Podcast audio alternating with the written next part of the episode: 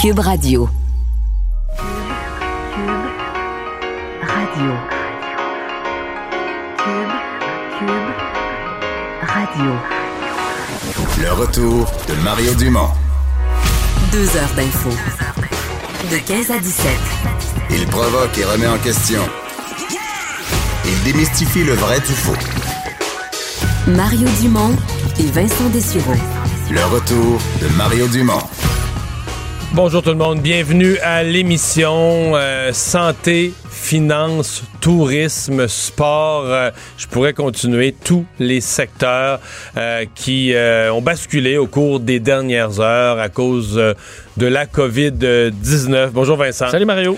Et euh, oui, je pense que, bon, entre autres aux États-Unis, euh, peut-être ailleurs dans le monde, peut-être même un peu chez nous, jusqu'à Jusqu'à hier, il y avait des gens qui se disaient Ah, c'est peut-être exagéré, cette histoire de virus-là. Ceux qui pensent encore ça aujourd'hui, là, ils ont. ils- ils- Il y a eu un réveil brutal. Oui, je oui, pense. oui, là, une douche froide, même euh, à la conférence de presse hier au- à l'adresse à la nation de Donald Trump. Et je pense même au Québec, lors du point de presse marquant, je vais vous faire entendre des extraits tantôt du premier ministre du Québec, François Legault. là. Ouais. Avec un ton où là, on a beaucoup on parlait des informations que donnaient les médias comme étant alarmistes. Ce n'était pas des informations alarmistes, c'était des projections des experts et ils sont tombés sur la vérité pas mal. C'est-à-dire Ouais. qu'on se dirigeait vers une situation euh, qui allait se détériorer Ouais. rapidement. Mais si tu regardes les États-Unis hier, moi je considère qu'il y a quatre, peut-être tu vas trouver que je suis dans les symboles, mais quatre affaires. le Président Trump, qui est un sceptique, puis là, qui embarque, qui dit écoutez, là, c'est sérieux. La NBA qui annule. Il reste une des grandes ligues américaines. Le basket, c'est très américain. Tom Hanks, c'est niaiseux, mais c'est une un symbole. super Oui. vedette, c'est un symbole. Et il reste tout ça dans la journée où l'OMS change de mot, puis dit regarde, c'est plus une épidémie, c'est une pandémie mondiale. Fait que les quatre ensemble, là, euh, tu sais, ça a comme fait bang, je pense, pour, pour ça. Et- Je pense que la, la plupart des gens raisonnables avaient compris que c'était grave, mais ça a basculé là, quand même. Et sur la NBA, le joueur là, qui blaguait là-dessus en taponnant les micros des journalistes jours. il y a quelques jours et qui finalement a le coronavirus, je pense qu'il symbolisait beaucoup la personne qui riait de ça. Là. Il y a quelques et jours. qui puis- faisait des blagues sur les réseaux sociaux ou partout et qui finalement se rend compte Ah, OK, c'est de la vraie vie. Là. Parce que lui, on s'entend qu'il y a le bonnet d'âne, le rentré jusqu'au nombril. Là. Absolument. Ouais, c'est ça. Donc, euh, commençons par. euh, il y a beaucoup, beaucoup, beaucoup de nouvelles.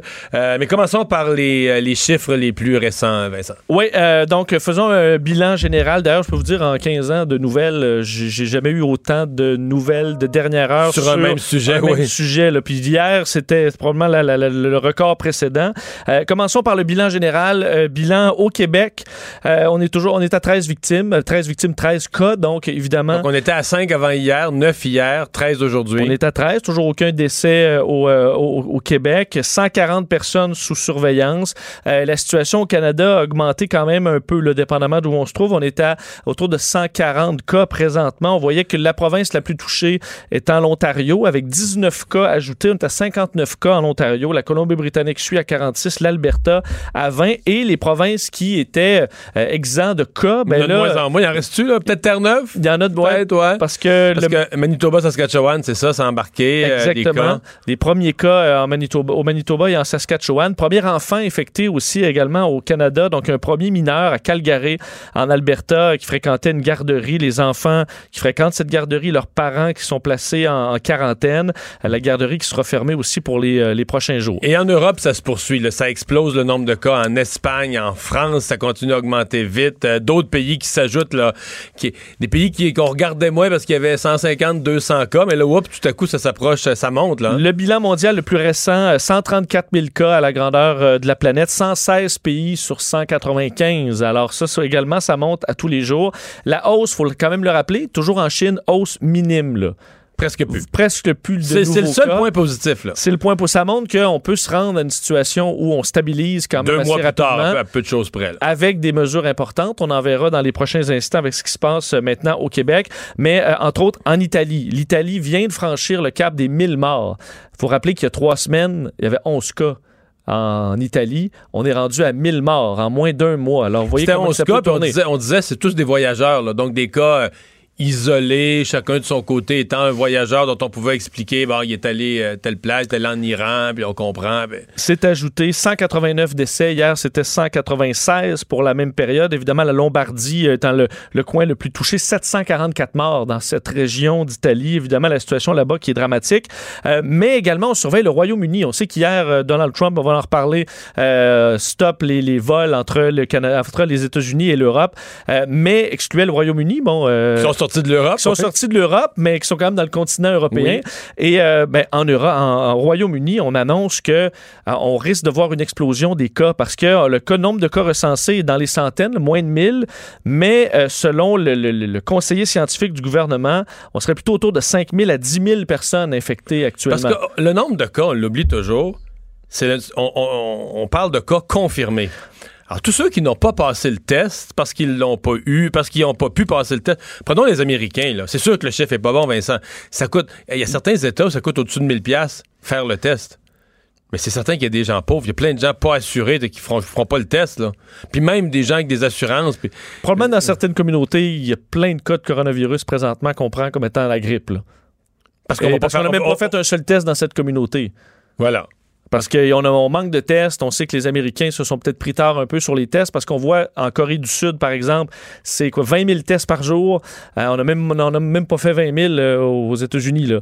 Alors, c'est, euh, on voit la différence de prise en charge dépendamment des pays. D'ailleurs, l'OMS l'a dit que ce qui était le plus important présentement, c'est d'identifier la menace, savoir elle est où, là, et ça, ça prenait des tests. Alors, en faire le plus en plus, euh, le plus possible. Alors, c'est la situation présentement à surveiller. Euh, donc, parlons maintenant des annonces. Euh, on, le savait là, que ça allait être assez gros. À midi moins quart, Monsieur Legault avait convoqué la presse. Durant la période des questions, euh, il, rep- il reportait dans le fond les questions des partis d'opposition en disant Attendez, j'ai une conférence de presse à midi moins quart. Et là, il a annoncé, je vais dire la première série de mesures, parce que j'ai pas de doute que dans les jours et les semaines à venir, ça va continuer à se resserrer. Mais on s'entend que c'est des mesures, euh, des mesures assez drastiques, là, du moins qui montrent l'ampleur du problème, qui suivent les recommandations de l'OMS hier, qui disait au pays, là, euh, faut y aller plus intense, là. Euh, que vous ayez peu de cas ou beaucoup de cas, il faut ralentir la progression de euh, cette pandémie. François Legault, donc, euh, répond avec une série d'annonces aujourd'hui pour ralentir la propagation de cette pandémie. Je vous dirais que ça- son point de presse, je pense qu'il y a eu beaucoup d'impact au Québec. Je veux beaucoup de gens qui commentaient parce que c'était un ton qui était pas, qui était rassurant, mais quand même qui montrait qu'on se dirigeait vers des journées plus difficiles. Alors, dans ce qui est annoncé le plus important, annulation jusqu'à nouvel ordre de tout rassemblement de plus de 250 personnes. Dit non essentiel. Dit non essentiel, évidemment. Euh, ça, ça touche, vous allez voir le monde du sport, on va en parler dans les prochaines minutes, mais ça touche des, des conférences, des, des- des- des événements, des spectacles. Évidemment, la grandeur du Québec, c'est c'est beaucoup d'événements. D'ailleurs, on peut écouter un extrait du, euh, du premier ministre Legault sur le sujet. Je demande aussi à tous les organisateurs d'événements intérieurs de plus de 250 personnes d'annuler ces événements. Et je demande aussi de façon générale d'annuler tous les événements qui ne sont pas nécessaires. S'ajoute à ça isolement volontaire pour tous les voyageurs, peu importe du pays d'où ils reviennent. Évidemment, si vous avez des symptômes, le moindrement, euh, c'est clair, mais on recommande l'isolation volontaire pour tous les voyageurs. Isolement obligatoire de 14 jours pour tous les travailleurs du secteur public qui ont séjourné à l'étranger, des gens qui seront payés. On souhaite quand même établir des mesures pour que le secteur privé respecte ça aussi là, euh, le plus rapidement possible. Les employés du secteur privé en isolement volontaire seront éventuellement compensés financièrement par le gouvernement du Québec parce qu'il y aura d'autres mesures. On peut entendre le premier ministre là-dessus. Pour ce qui est du secteur privé, bon, d'abord, euh, je veux demander aux employeurs d'être compréhensifs.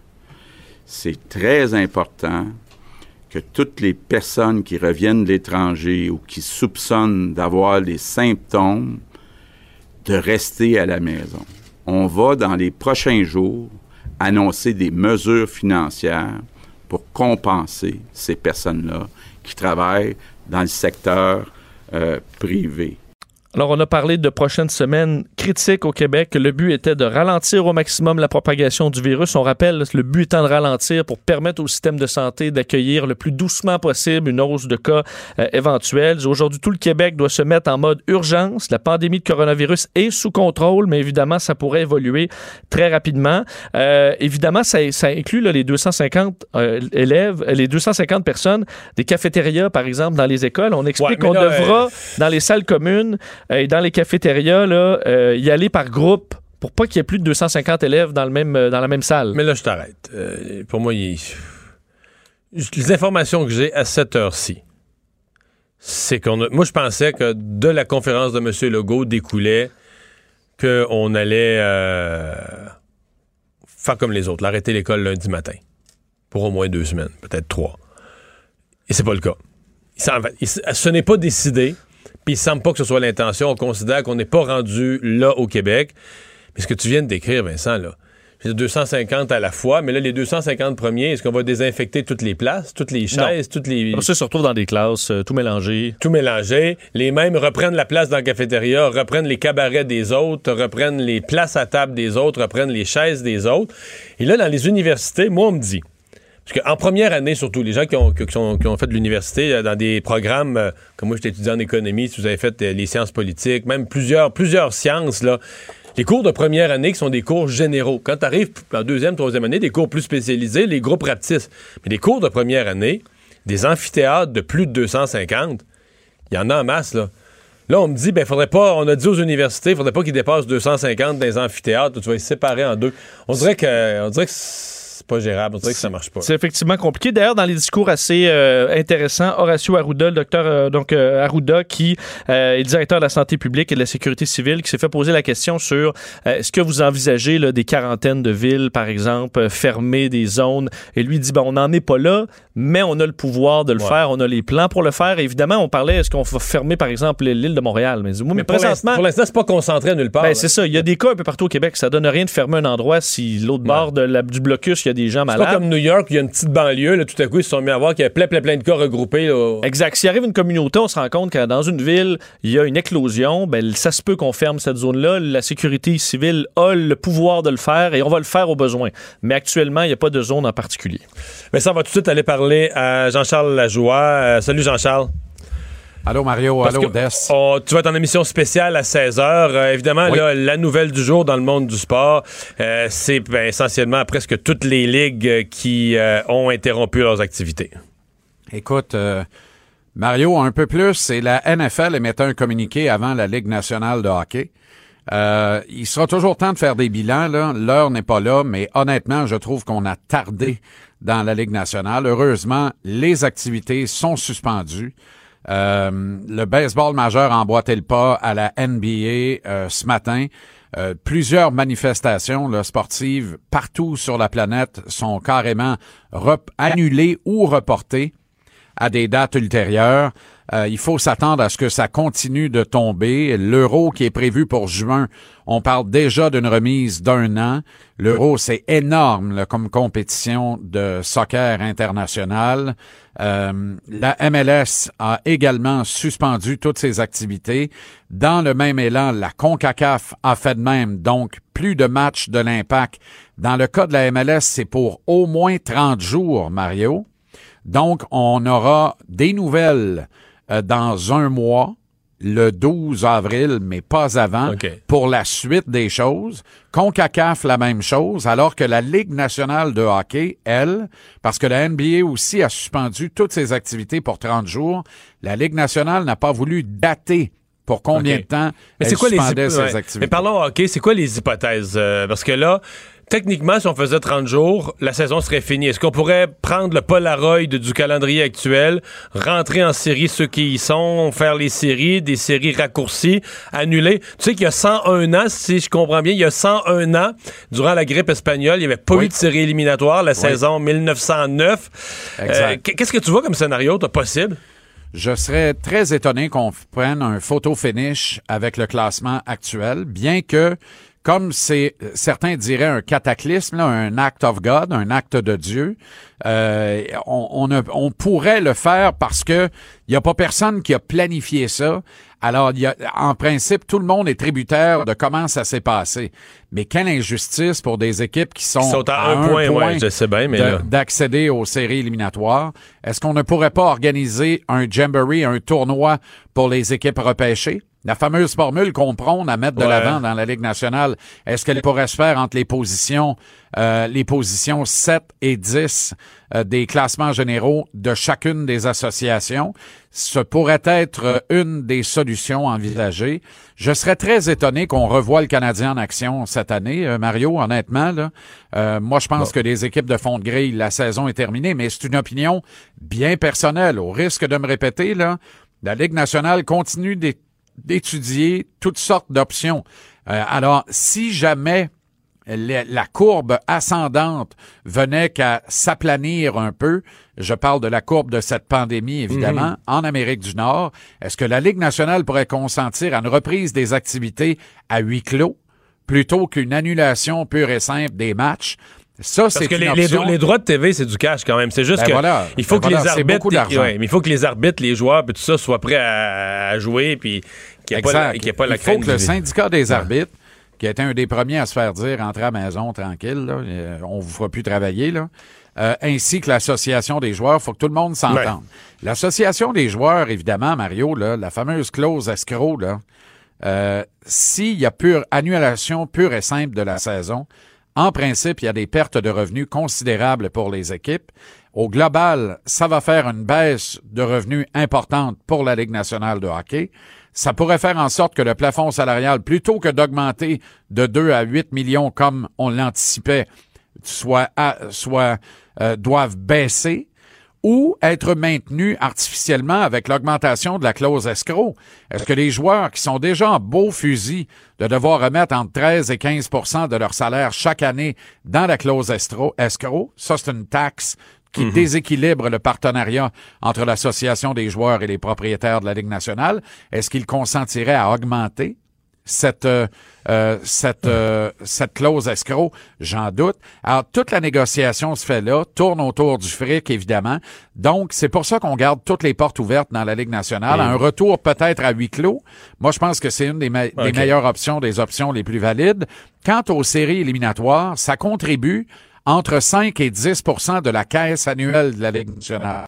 Et là, j'ai envie de dire entre 5 à 10% seulement, mais c'est quand même entre 200 et 400 millions de revenus, la caisse des séries éliminatoires. La nuance entre le 2 et le 400, c'est la présence ou pas d'équipes canadiennes qui, elles, contribuent davantage parce que le prix des billets est plus cher, la demande est plus grande, les billets trouvent preneurs partout au Canada dans des matchs de séries, sauf peut-être à Ottawa, mais ça, c'est une autre histoire. On se demande bien ce qu'il y a dans l'eau là-bas. Et on- ça fait en sorte que la caisse euh, collective augmente.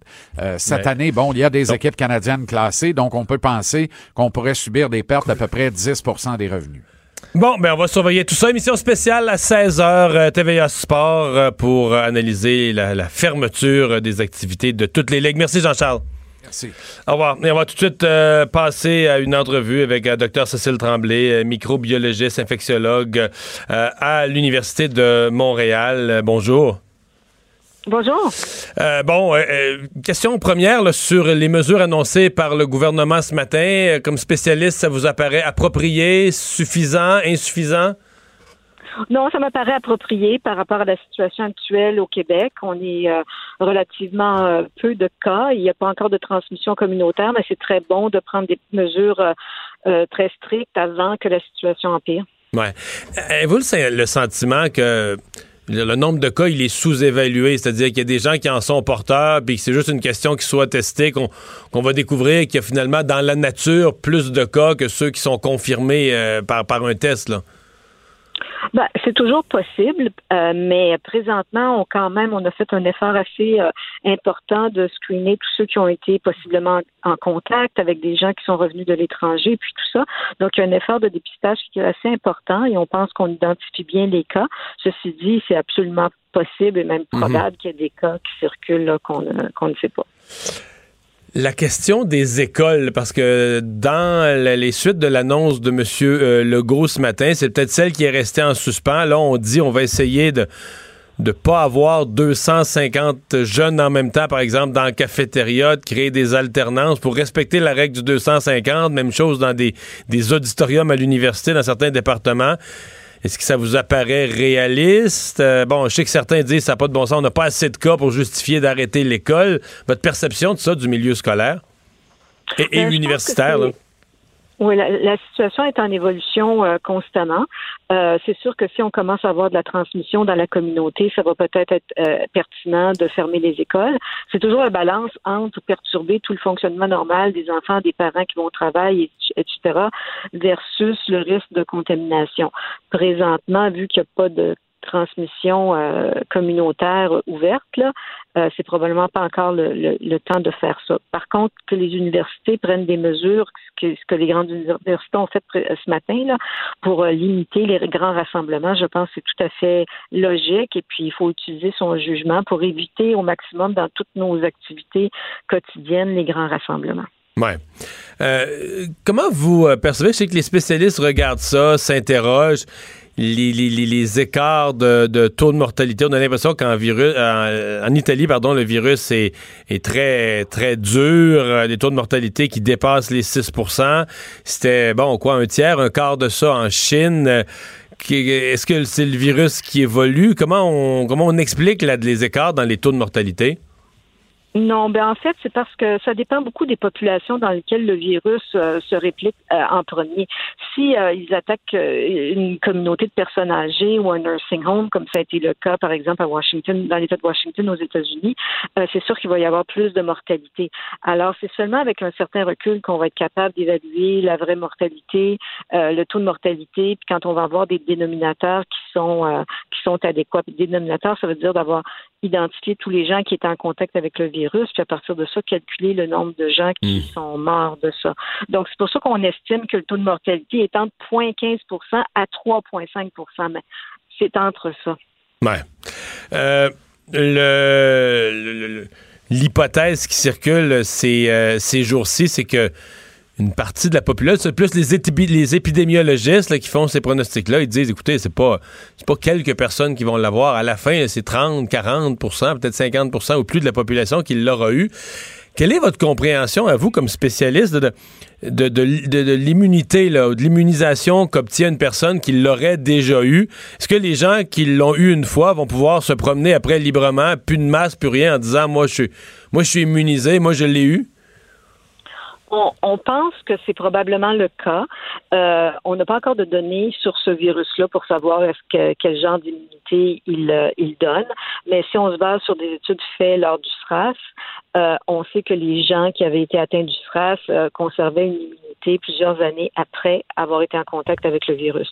Donc, on peut peut-être présumer que ça va être le, cas pour ce virus-là, euh, c'est habituellement le cas. Quand on a des infections virales, euh, on est protégé par la suite. Donc, c'est habituellement le cas, mais c'est c'est pas 100% automatique. C'est pas une certitude.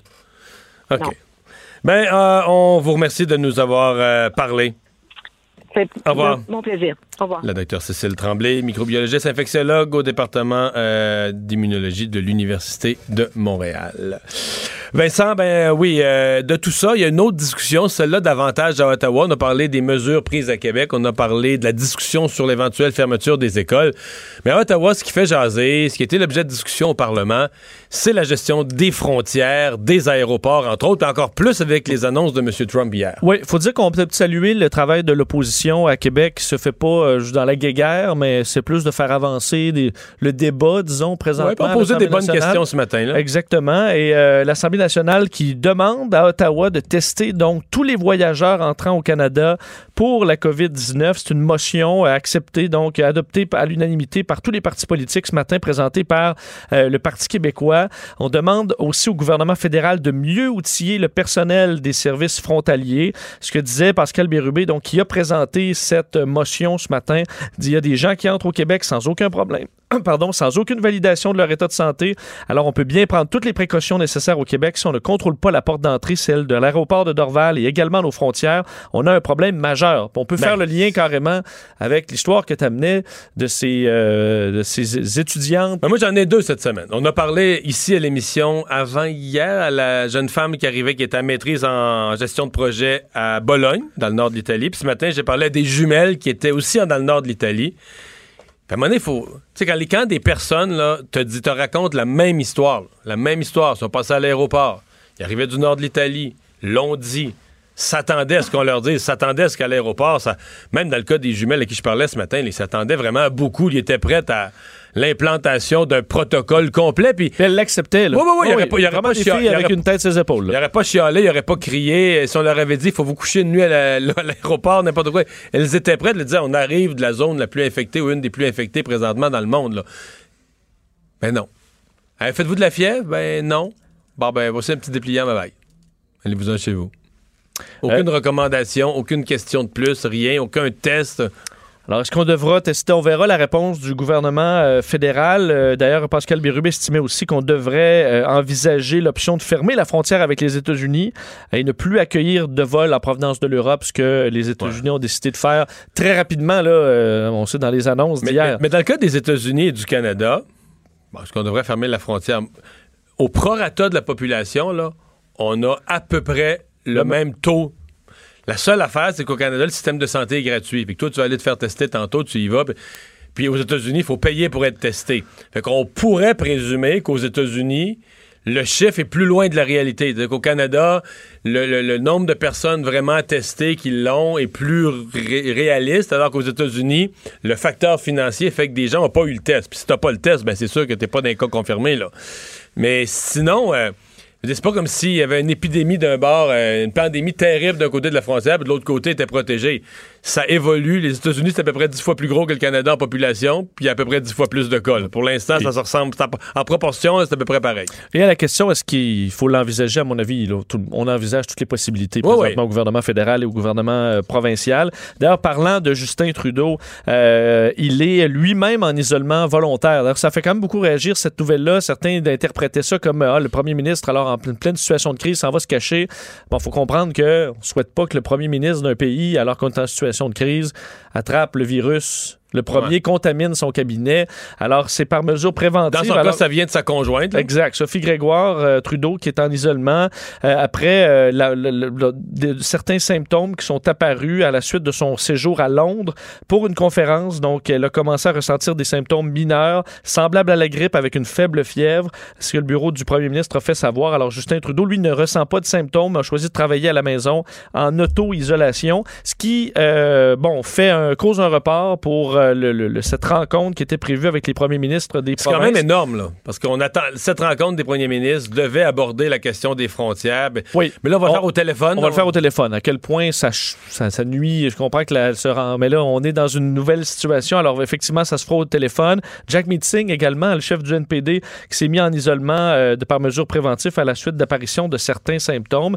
Alors, c'est la situation pour ce qui est du gouvernement, euh, du gouvernement fédéral. Un mot sur le 8 à 1, hein, parce que beaucoup Oui. De Québécois qui essaient d'avoir de l'information sur le coronavirus, qui peuvent Ben, il semble, il ressentir semble des... que les, les temps d'attente sont débiles. On est rendu à 2-3 heures.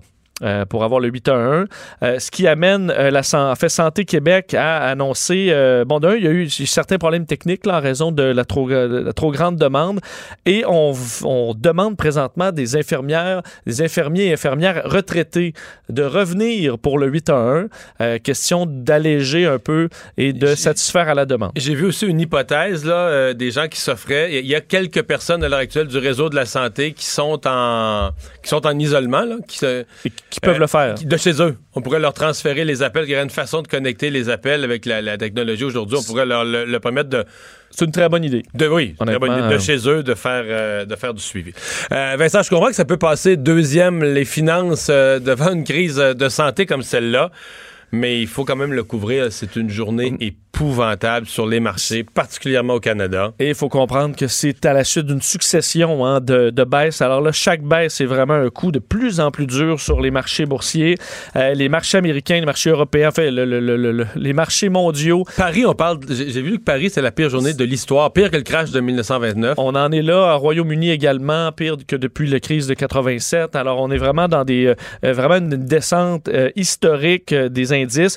Le plus récent, bon, vous donnez là, euh, le, le T- euh, le- le- chez nous, le TSX, 12% encore euh, De perte. baisse. S'ajoute avec évidemment la, la chute encore euh, du, du prix du baril de Je pétrole. l'ai pas vérifié après-midi, mais ce matin, quand je l'ai présenté à mon émission à LCN, le baril de pétrole était rendu à 18 piastres et 40. C'est, ça s'imagine pas. Je veux dire, c'est, quelqu'un aurait dit ça, le baril de pétrole, on aurait ri. Là, on Ça n'aurait pas fait aucun sens. Non, non, non. Euh, non. D'ailleurs, ce matin, une, une nouvelle fois cette semaine, on a dû déclencher à la bourse, dans ce cas-là, c'était le S&P 500, euh, mécanisme d'interruption. En fait, euh, après une chute de 7 là, du Standard Poor's, on a de- décidé de bloquer quelques minutes les, les, les transactions. C'est la deuxième fois qu'on utilise ce système cette semaine. L'indice de vo- volatilité qui est bon, qui, qui, qui bat des records. Et évidemment, ce- cette réaction, parce que le Dow Jones perd encore 8,5 donc c'est plus, de 2000 points qu'on perd encore. Euh, réaction visiblement à l'annonce du premier mi- du président hier euh, de bon couper les ponts avec l'Europe présentement par, par, euh, c'est énorme. L'Europe et les États-Unis, c'est les deux pôles de l'Occident. C'est le monde occidental. Là. Et je veux dire, le Canada, on était une, graine là-dedans. Là, puis là, il y a le Royaume-Uni. Oui. Mais je veux dire, l'Europe, les, les deux pôles de l'Occident, c'est les États-Unis d'un côté de l'Atlantique, puis de l'Europe de l'autre côté. Quand tu dis qu'il n'y a plus de vols qui transportent le monde entre les deux, ni par affaires, ni pour loisirs, T'imagines-tu, la, pour les marchés, la conséquence économique, le poids économique de ça? Et euh, ça amène la Fed à annoncer, la Réserve fédérale américaine à annoncer l'injection de, tenez-vous bien, 1500 milliards de dollars supplémentaires sur le marché monétaire. Ça se fera, c'est assez technique, là, en différentes tranches de 500 millions de dollars, euh, 500 milliards de dollars. On est vraiment dans des chiffres énormes. Euh, et là, le but, c'était de rassurer. On a vu une petite remontée lorsqu'on a annoncé ça. Euh, ça, ça- ça ça a amené une remontée de la bourse, mettons, de, de 1 ou 2 qui s'est reperdu une demi-heure après. qui s'est reperdu, on est retourné dans les bas-fonds. Alors, il faut comprendre qu'à date, là, tout ce que le gouvernement américain fait ou la Réserve fédérale, Ça marche pendant une heure. ça marche pendant une heure. À chaque fois. L'annonce de Trump l'autre jour. Alors là, il n'y a rien qui rassure euh, les, les marchés. Et les outils fiscaux qu'on avait jadis sur des mesures fiscales, là, tu sais, des chutes, Mais la ben, raison, c'est parce que c'est- c'est pas un dossier fiscal, c'est un dossier Non. de santé publique aussi. La raison, c'est qu'il y a trop d'incertitudes. Mettons, je, je te mettrais là tous les ministres de- de- de- des transports de tous les pays, là, on ferait une conférence sur quand est-ce que les gens vont pouvoir commencer à à quelle date on va pouvoir commencer à voyager librement sur la planète? Je comprends. Aucune idée. Ta réponse est aussi bonne que qu'un autre. là. Juin, juin, août, septembre, euh, peut-être décembre, peut-être en 2021. On ne sait pas. On ne sait pas, mais personne ne le sait. Là. Et dans la mesure où c'est possible que ce soit très long, mais tu dis non seulement c'est temporaire dans le temps, comme a dit je- Donald Trump hier, mais ça peut laisser de longues traces. là. Ben tu oui. comprends, il y a des compagnies qui ne s'en remettront pas. Comment tu gardes une compagnie aérienne à flot si tu n'as pas de vol pendant des mois? Ouais. Mais c'est juste euh, Princess ce matin, le, le croisiériste, qui annonce pendant les deux prochains mois arrête ses activités. Oui. Il faut que le dire qu'ils vont rembourser toutes les croisières des deux prochains mois. En tout cas, on va offrir des crédits si les gens veulent en faire plus tard. Mais Ça prend une compagnie qui a les reins solides. Eh! faut comprendre que c'est peut-être que Grand Princess a des. euh, que, que Princess Cruise a des réserves, là, je sais pas, mais là, c'est que si les autres doivent faire ça aussi, il y en a qui s'en remettront pas. Là. c'est sûr qu'ils vont en mourir. là. Mais est-ce que les autres compagnies de croisière vont suivre? Quand il y en a une qui le fait, ça met une pression sur les autres. Parce que c'est des baisses pour le- juste les, les actions des compagnies euh, dans le monde du- de, de la croisière, compagnie aérienne, c'est des 25-30 Oh, 50%. Si c'est pas plus, Je exactement. pense que l'action d'Air Canada baissé de 50 là, depuis, euh, depuis janvier. On va aller à la pause. Ben, justement, on va parler de, de tout ça au retour, euh, des conséquences économiques avec Luc Dupont, professeur au département de communication de l'Université d'Ottawa. Le retour de Mario Dumont. Joignez-vous à la discussion. Appelez ou textez 187 Cube Radio. 1877 827 2346. On est de retour. euh, alors, on va tout de suite euh, les rejoindre. Luc Dupont, professeur au département de communication de l'Université euh, d'Ottawa. Bonjour, Luc. Bonjour Mario. Euh, c'est, on, demande à tout le monde de commenter des choses, mais on n'a pas beaucoup de précédents sur lesquels s'appuyer. Euh, les ligues sportives, euh, comment, comment on se remet de ça? Comment on gère ça? Qu'est-ce qu'on va faire dans les chaînes de télé sportives comme nos collègues de TVA Sport ou RDS? C'est, incroyable. hein? Puis il y a la rapidité avec laquelle tout ça arrive. Là. Oui, parce que ça, ça risque d'être du sport, en fait, des stations de sport sans sport. Euh, bon, à certains égards. Là, l'hypothèse, tu sais, c'est quoi? là? C'est de jouer. Euh, D'ailleurs, les, les Canadiens vont peut-être être en série parce que je pense qu'on pourrait. Une des hypothèses là, que j'ai vues des, des deux côtés, là, chez TVA Sport ou RDS, c'est de rouler des anciennes séries. Oui, euh, oui, ce qui pourrait arriver, puis je j'exclurais pas le, le match du vendredi saint, Genre, qui décennie après décennie, euh, mine de rien, euh, génère des codes d'écoute qui sont pas si mal. Mais si on est un petit peu plus sérieux, évidemment, à très court terme, dans le cas de la Ligue nationale, comme de la NBA, comme du soccer, je le précise parce que ce matin aussi ça a été annoncé, comme dans le cas du baseball, mais c'est renversant, là, ces quatre nouvelles extraordinairement là, euh, importante. Euh, évidemment, à court terme, c'est les restos, les hôtels, le taxi, c'est euh, le stationnement, c'est les ventes de billets au niveau micro, là. Mais c'est en réalité beaucoup plus que ça. Et c'est pour ça que c'est très compliqué de prendre cette décision-là. C'est que c'est les revenus télé, mais les revenus télé, ils sont particulièrement payants quand? Durant la saison régulière? Non, durant les séries éliminatoires. Si on demandait aux gens de TVA Sport, c'est quand qu'on fait le qu'on ben recueille le pactole, là? Sur le plan des revenus publicitaires nationaux, parce que les, annonceurs nationaux sont particulièrement présents euh, au moment des, des séries, c'est bien sûr à ce moment-là, c'est les codes d'écoute. Euh, c'est les revenus de commandite aussi, les fameuses pubs sur euh, le long des euh, le long des bandes. Alors tous ces revenus-là qu'on n'aura pas, qu'on ne va pas générer, ben ils ont une incidence directe sur les joueurs. Pourquoi? Non seulement sur les équipes, mais sur les joueurs aussi. Pourquoi? Parce que le plafond salarial, il est déterminé comment à chaque année? Ben en fonction des revenus de l'année d'avant. C'est pour ça que au fond, quand les joueurs ont appris ce matin, coup sur coup, toutes ces ligues-là et la NBA hier soir qu'on mettait momentanément fin à, la saison, je, serais personnellement étonné que ça reparte, euh, Mario. Euh, pour toutes sortes de raisons, mais... Euh, tu veux dire, la Ligue nationale de hockey, tu penses qu'il n'y a pas de série, on pointe ça, on pointe ça au camp d'entraînement en septembre prochain?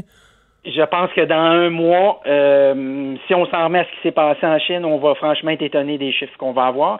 Et si tu jettes un coup d'œil, je ne suis pas un spécialiste sur le plan euh, biomédical, mais euh, je te donne mon 50 sous là-dessus. 3% des gens actuellement aux États-Unis qui sont euh, qui ont test positif au coronavirus décèdent. en Corée du Sud, c'est 1% Alors, si on n'est pas pire en statistiques, ce que ça signifie concrètement, là, c'est qu'on sous-estime le nombre de personnes qui sont atteintes aux États-Unis, mais qu'on ne sait pas qu'ils l'ont. Je sais pas si tu, tu, vois ah, je, comprends très bien. Puis on a, parce qu'on a eu cette discussion-là ici. Parce que quand tu as un système de santé qui, qui, qui, euh, où il n'y a pas, euh, sais, en Europe, bon, t'as une co-assurance, mais quand il n'est pas assuré du tout pour une partie de la population comme les Américains, je il y a des gens pour qui le test peut coûter 1000 pièces et plus. Ils, vont, ils vont pas se faire ils vont pas se faire tester. Non, j'ai vu des chiffres effectivement particulièrement importants. Puis comme au départ, il y a eu des problèmes avec le test, un passé test, deux des tests souillés qui donnaient des résultats pas tout à fait exacts. Puis trois, on avait déterminé que si t'étais pas vraiment euh, beaucoup, beaucoup, beaucoup malade, puis dans et tu répondais à tel critère, tel critère et tel autre critère, on, ne te mesurait pas tout de suite parce qu'on manquait précisément de, de tests. Je reviens brièvement au sport parce qu'évidemment c'est toujours majeur. Les, la ligue ou les ligues ont des assurances qui couvrent ces acts of God là, mais certaines équipes professionnels n'en ont probablement pas. Alors, qu'est-ce qui va arriver de ce côté-là majeur? Le plafond salarial, bien, l'an prochain, euh, probablement pour l'une des premières années depuis très longtemps, ben, le plafond, il va être plus bas que que la saison précédente, ce qui est assez rare également, parce que les revenus des équipes ne seront pas euh, ne seront pas les mêmes. Euh, et, et, coup sur coup, donc c'est toutes ces équipes-là qui vont. c'est terrible.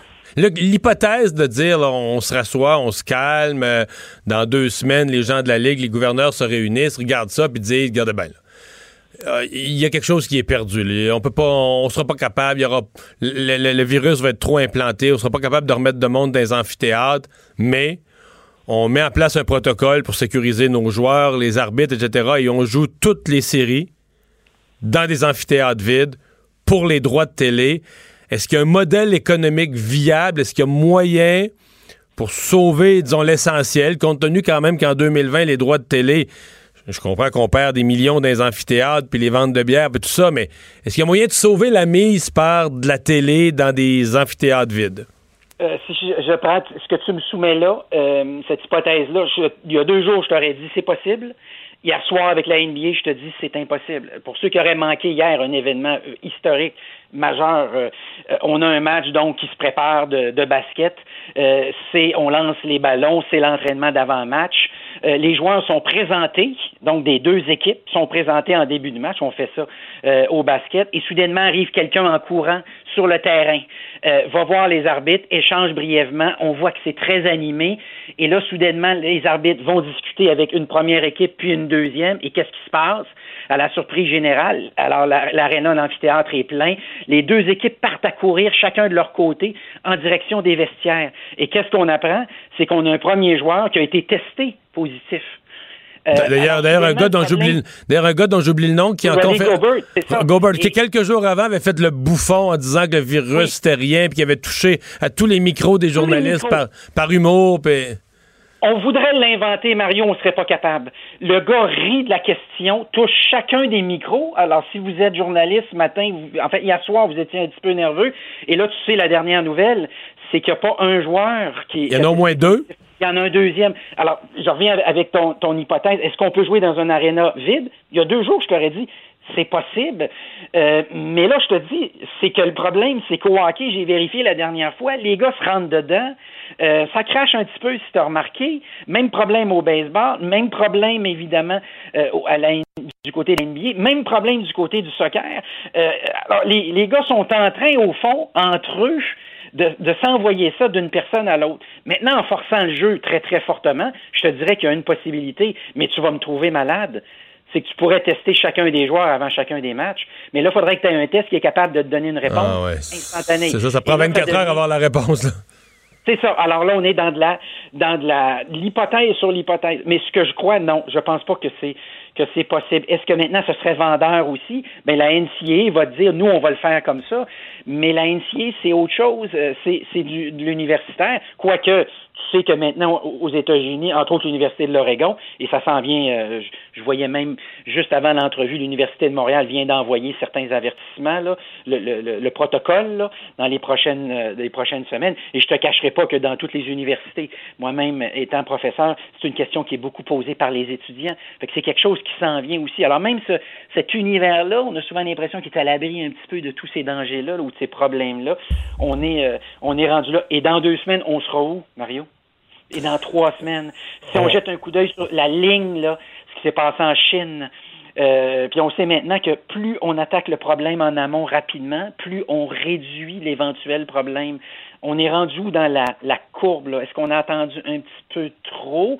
Avec des gens aussi qu'on renvoie à la maison en disant vous seriez gentil de rester à la maison et qui nous surprennent en décidant qu'ils vont peut-être prendre les transports publics parce qu'ils ont envie d'aller à quelque part et puis qu'ils n'ont pas de voiture. Alors, tous ces problèmes-là qui se posent euh, nouveaux puis qui vont transformer de façon euh, importante le marketing. Juste avant mon entrevue, je vous entendais discuter des bateaux de croisière, toute l'industrie du divertissement, le voyage, le tourisme, les casinos, les parcs d'amusement, le cinéma mais en salle, les shows, les shows d'humour, les restaurants, les hôtels, les taxis, le musée, musée du Louvre qui a été fermé euh, récemment. Tu parles, tu parles, des hôtels. Tourisme Montréal vient de, de, de, dire à nos collègues de TVA Nouvelles que au cours des derniers jours, là, euh, les annulations de congrès d'événements, c'est 22 000 chambres annulées. 22 000 nuitées annulées. Oui, puis en même temps, ben il y a toute c'est toute la séquence, hein. c'est le chauffeur de taxi qui vient de perdre combien de, de, de runs, et puis c'est les combien de restos aussi, euh, et combien de spectacles aussi. Euh, même euh, à New York Broadway, on vient d'annoncer que on revoit tout ça aussi. Et, et, ça va avoir, je pense, dans certains cas, un jour on va refaire des croisières, rassurons-nous. Puis je, je, fais confiance à la nature humaine. Ça me fait penser au projet Manhattan. Là. Je pense qu'on va réunir les plus grands scientifiques de la planète là-dessus, des entreprises comme Moderna, financées par Bill Gates, Gilead aussi, qui est un médicament qui était utilisé pour l'Ebola et qu'on pense qu'il pourrait marcher euh, dans ce cas-ci. Euh, mais je crois qu'on va éventuellement trouver une solution. Mais il y a deux choses qui vont changer pour toujours. Ça, je te l'annonce. Un peu comme après 2001. Là. Il y a l'avant 2001 puis l'après 2001. Un, l'image de marque de la Chine. Il y a un travail de branding qui va prendre une décennie pour euh, remettre ça pour que ça ait du bon sens. Puis deux, maintenant, les gens vont se mettre à exiger sur le plan de la, des, des, conditions sanitaires là, un certain nombre de choses. Genre des croisières là, pour ramener du monde avec confiance puis à plein prix. Il va falloir que dans leur publicité puis leur marketing puis que c'est que c'est speak and span là que c'est impec. Oui, quand tu vas aller manger au buffet, tu vas laver tes mains tout le temps avant, puis ça va être une obligation, ça va pas être euh, optionnel. Quand tu vas rentrer sur le bateau, on va vérifier ta température. Un peu finalement comme l'avant 2001, puis à un moment donné en 2002 est arrivé cette espèce d'appareil où on lève les bras dans les airs là, puis qui tourne là, euh, puis qui permet de mesurer. À l'aéroport, oui, c'est ça. Oui, que tu devrais pas avoir dans tes poches. Je pense qu'on aura quelque chose qui ressemblera à ça, mais pour détecter au fond si tu es porteur de quelque chose fait que sur ce plan-là, ça, je crois que c'est deux choses qui sont définitives. Et puis, mine de rien, on a déjà commencé à le faire sur le plan du discours à l'échelle planétaire. Euh, la globalisation a ses avantages, bien sûr, je le nie pas. mais est-ce qu'il n'y a pas des dangers, puis des inconvénients, puis des limites? Quand la plupart des ingrédients qui servent à, à faire les médicaments sont tantôt chinois ou indiens, est-ce que c'est une bonne idée? Quand ta chaîne d'approvisionnement d'Apple est en totalité en Chine, est-ce que c'est une bonne idée? Est-ce qu'on ne pourrait pas imaginer à nouveau une chaîne d'approvisionnement qui serait un peu plus diversifiée? Puis entre-temps, ben, on aura tous les problèmes financiers qui, s'annoncent. Tu as vu qu'aujourd'hui, à une heure, euh, la réserve fédérale, en fait, la, réserve fédérale de New York a annoncé qu'on allait investir dans le système au-delà d'1,5 trilliard de dollars. C'est un chiffre que j'ai pas appris à l'école en passant. Et, et, euh, Luc, on conclut là-dessus, on n'a plus de temps, mais ce, ce dont on parlait tantôt, c'est que ça a eu, ce qui est fou, là, c'est un geste, là, gigantesque que tu peux pas faire huit fois, que tu peux juste faire une fois, mettre autant d'argent dans le système. Ça a remonté la bourse d'un et demi pour cent, ça a duré à peu près une demi-heure, puis elle a recommencé à planter. Oui, et ça, c'est très inquiétant. Et il y a un vieux proverbe qui dit que si tu dois 1000 pièces à la banque, c'est toi qui es mal pris. Mais si tu dois 100 millions à la banque, c'est la banque elle qui, est mal pris. Merci, Luc. Au revoir. Luc Dupont, professeur au département de communication à l'Université d'Ottawa. On s'arrête. Le retour de Mario Dumont, le seul ancien politicien qui ne vous sortira jamais de cassette. Mario Dumont et Vincent Dessureau. Cube Radio. Culture et société.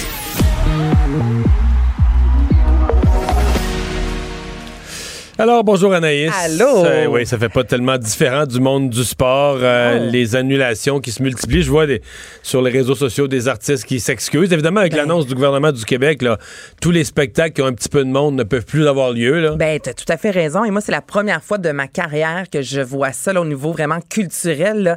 Euh, je suis cinq minutes sans être sur mon téléphone cellulaire et je reviens, je reçois vraiment plein de courriels. Donc, l'Académie canadienne du cinéma et de la télévision annule tout. Il y a le Festival Regard au Saguenay sur le court-métrage. Tu sais, ce qui est c'est qu'hier, c'était le coup euh, d'envoi, en fait. Alors là, sur les médias sociaux, tu voyais tout le monde vraiment content de lancer ce gros festival-là qui est rendu une porte pour euh, les Oscars. Le lendemain, hein, on coupe ça, c'est fini, c'est annulé. Les Junos également qui sont euh, annulés. Et là, je pourrais en nommer comme ça là, pendant extrêmement longtemps. Et pour vous donner un peu une idée, dans le magazine Voir, il y a le propriétaire de l'agence Heavy Trip, qui est Michael Bardi, qui lui a décidé de dire combien d'argent déjà qu'il a perdu. Il s'occupe entre autres de la Claire Ensemble, de Jimmy Hunt. Et ça fait pas si longtemps, là, Qu'on a commencé vraiment à annuler des spectacles. Euh, la compagnie a déjà perdu 250 000 dollars.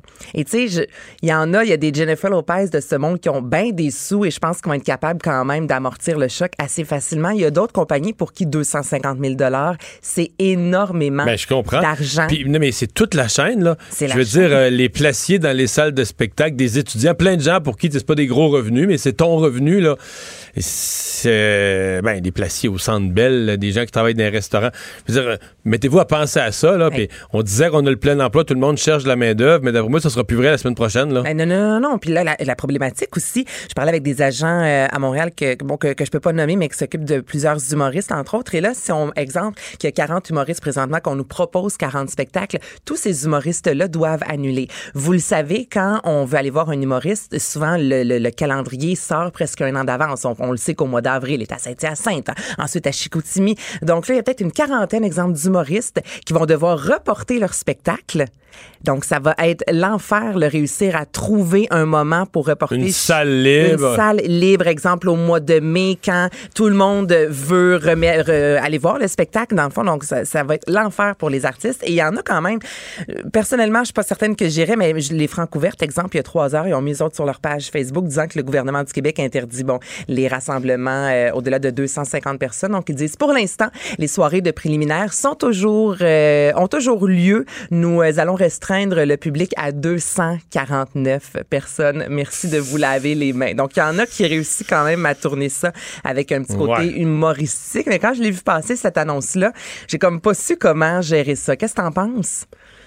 Tu sais, le 249, en même temps, on comprend tous qu'il faut mettre un chiffre, donc on dit 250, mais en vérité, on nous... Mais peut-être que... Peut-être que...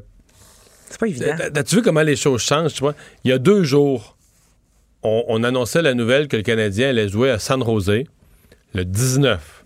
Ça, c'est dans sept jours. Donc, on l'annonçait avant hier, donc c'était dans neuf jours. Mm-hmm. Le Canadien allait jouer sans public à San Jose, puis on faisait...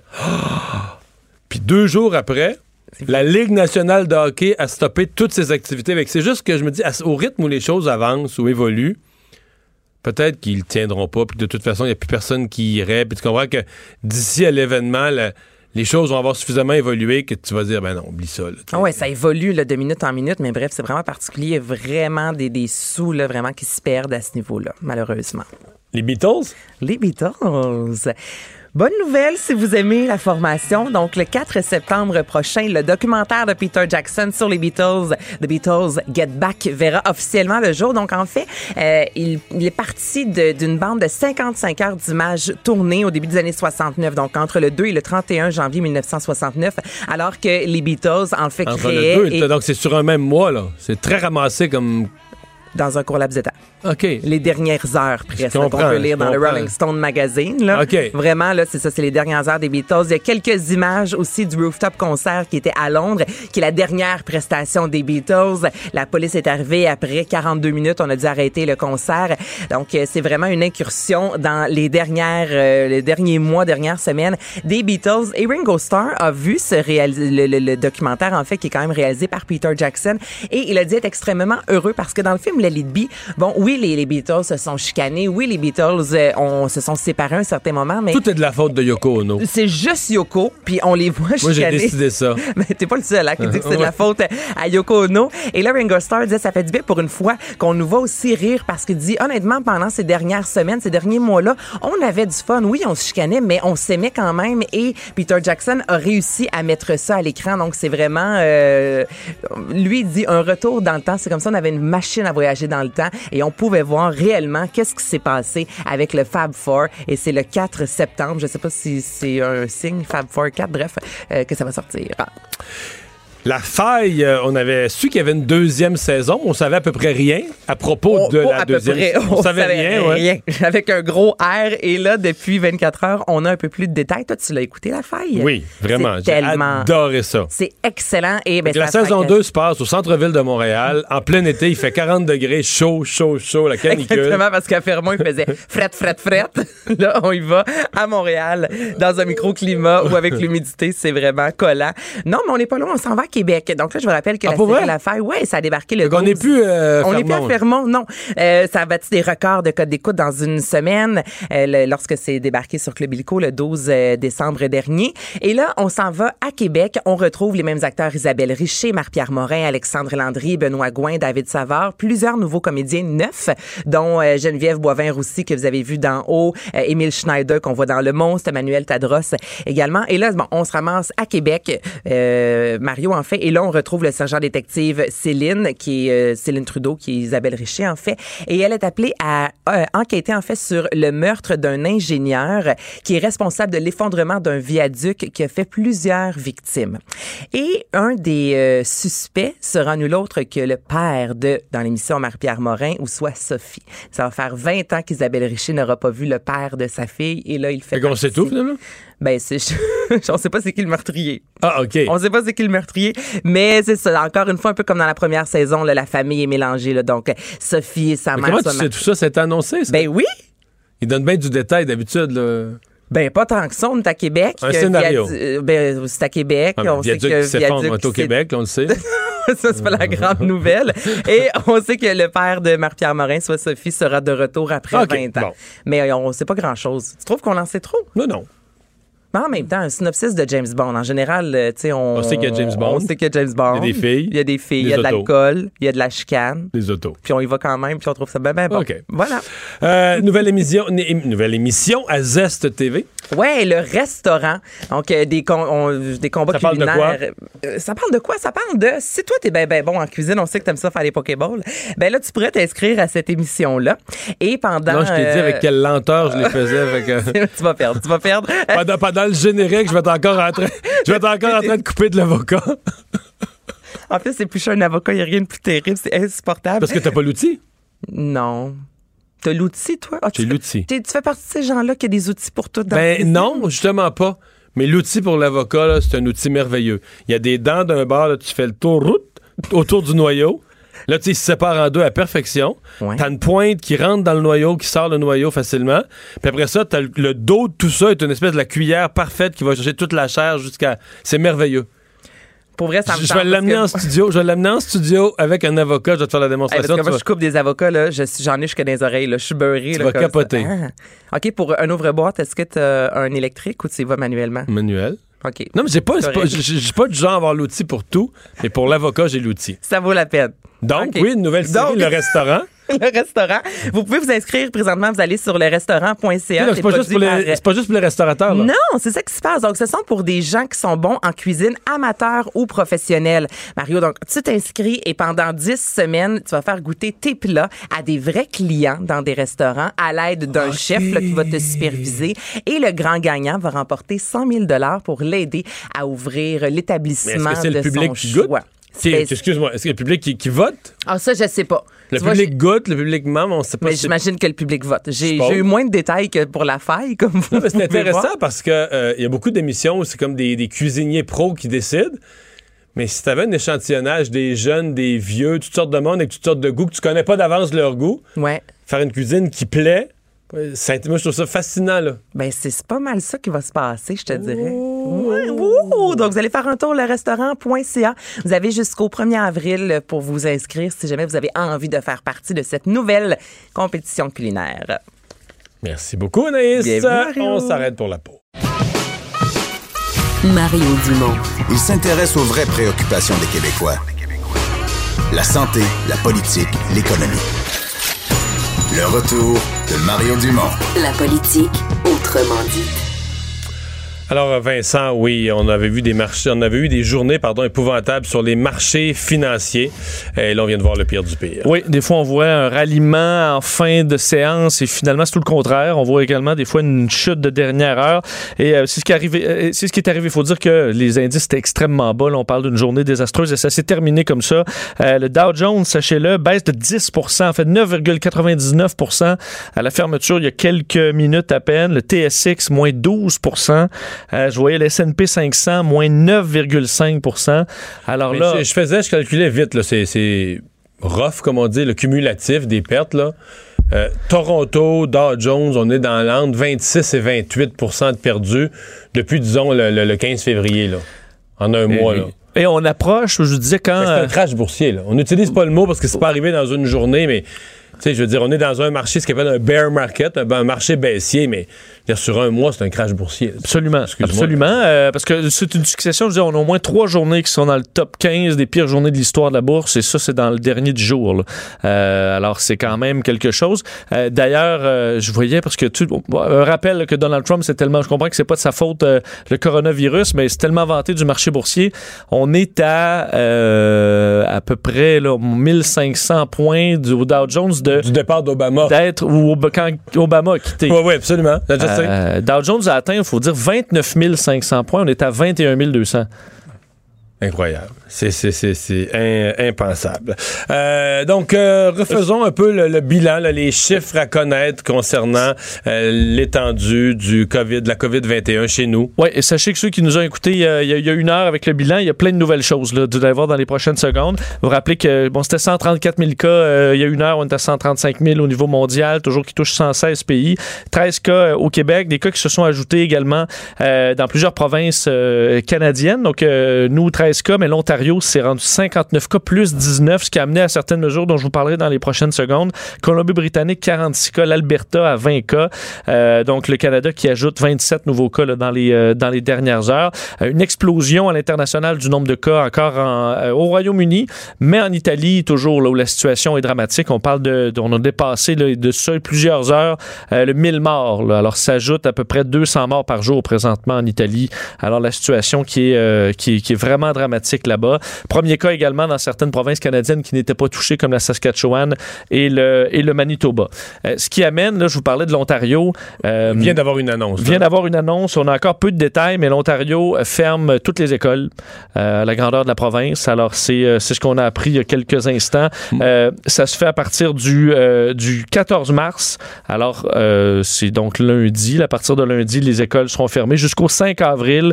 2 millions d'enfants qui se retrouvent donc euh, Mais ne plus plus, pouvoir aller à l'école. la semaine passée, c'était au début de la semaine passée, tu sais, il y avait eu un chiffre, je pense que c'est de l'UNICEF, qui disait 300 trois- millions. 300 millions d'enfants n'allaient pas à l'école. Mais là, aujourd'hui, c'est euh, la France, c'est l'Irlande, c'est la Pologne, j'ai vu l'Ukraine.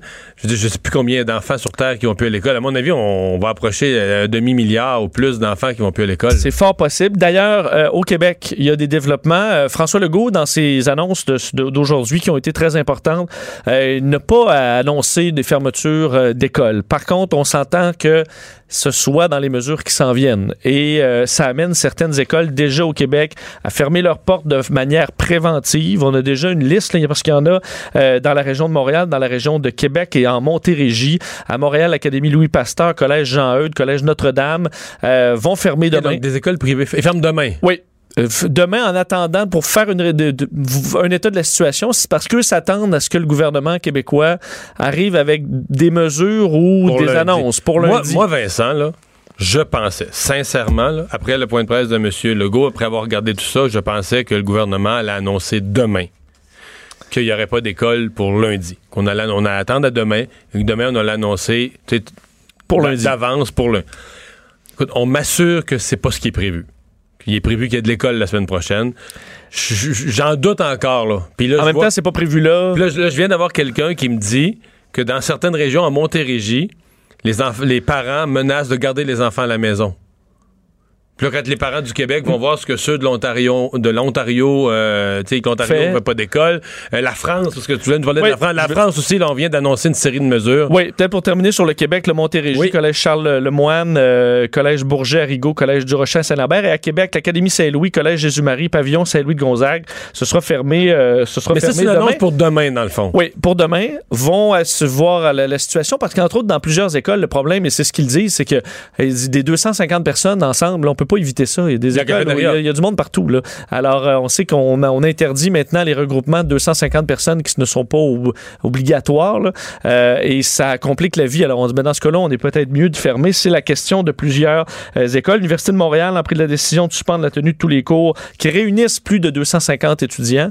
Euh, Ouais, mais là, si tu parles d'une patente, toi. ben, c'est ça. Tu suspends tous les cours qui, qui sont dans un amphithéâtre de 250 et plus. Bon, on s'entend qu'à 200 euh, ou à 170. Ça- Rendu Mais- mais là, tu- mais effectivement. tu sais que d'ailleurs, chaque pays, je regardais ça, là, on a quatre. euh, en, en- en Europe, la plupart des pays avaient mis 1000, euh, l'Italie, la France, 1000, les rassemblements de 1000 personnes et plus.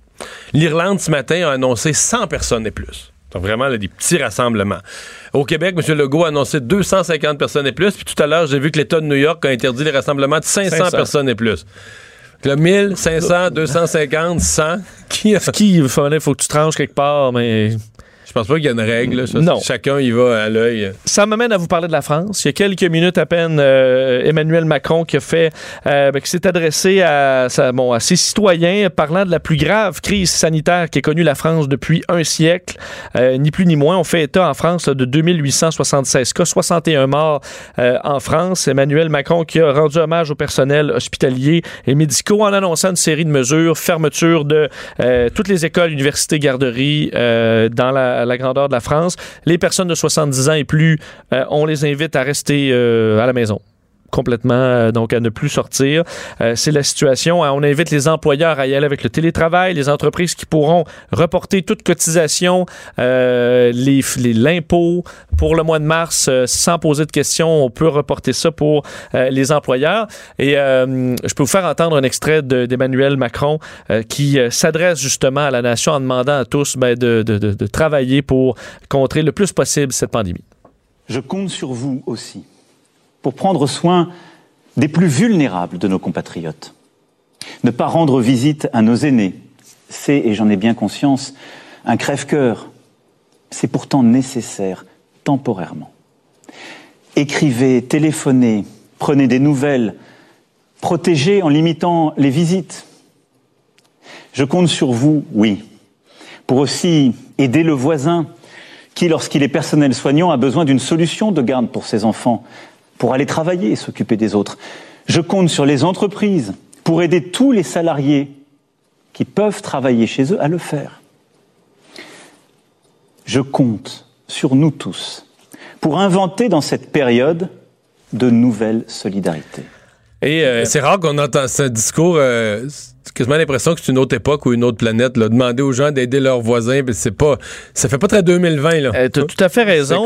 On, se réinvente dans la crise. Là. Et on comprend que la problématique qui, qui l'amène en France, mais la même chez nous, entre autres, le, déchirement de certaines familles qui auront de dire, OK, ben grand-maman, grand-papa, euh, dans un CHSLD alors qu'on s'inquiète pour eux et qu'on aimerait bien les prendre dans nos bras, ben ce sera peut-être pas possible. On rentre même pas dans le building. Exact. Et ça, ce sera difficile pour certaines familles. Ce sera très concret, cette, cette, douleur-là, pour plusieurs. Mais, mais si t'en veux des affaires difficiles, là, on est à 250 personnes dans les rassemblements, mais quand je voyais l'Irlande qui annonce 100, là, oui. pas de rassemblement de 100 personnes et plus, là.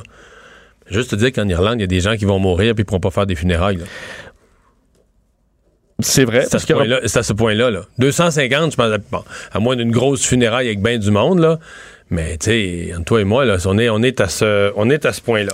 Euh, parlons donc euh, aussi de Monsieur, euh, monsieur ben, des, des annonces qui ont été faites donc par le gouvernement du Québec. Résumons-les.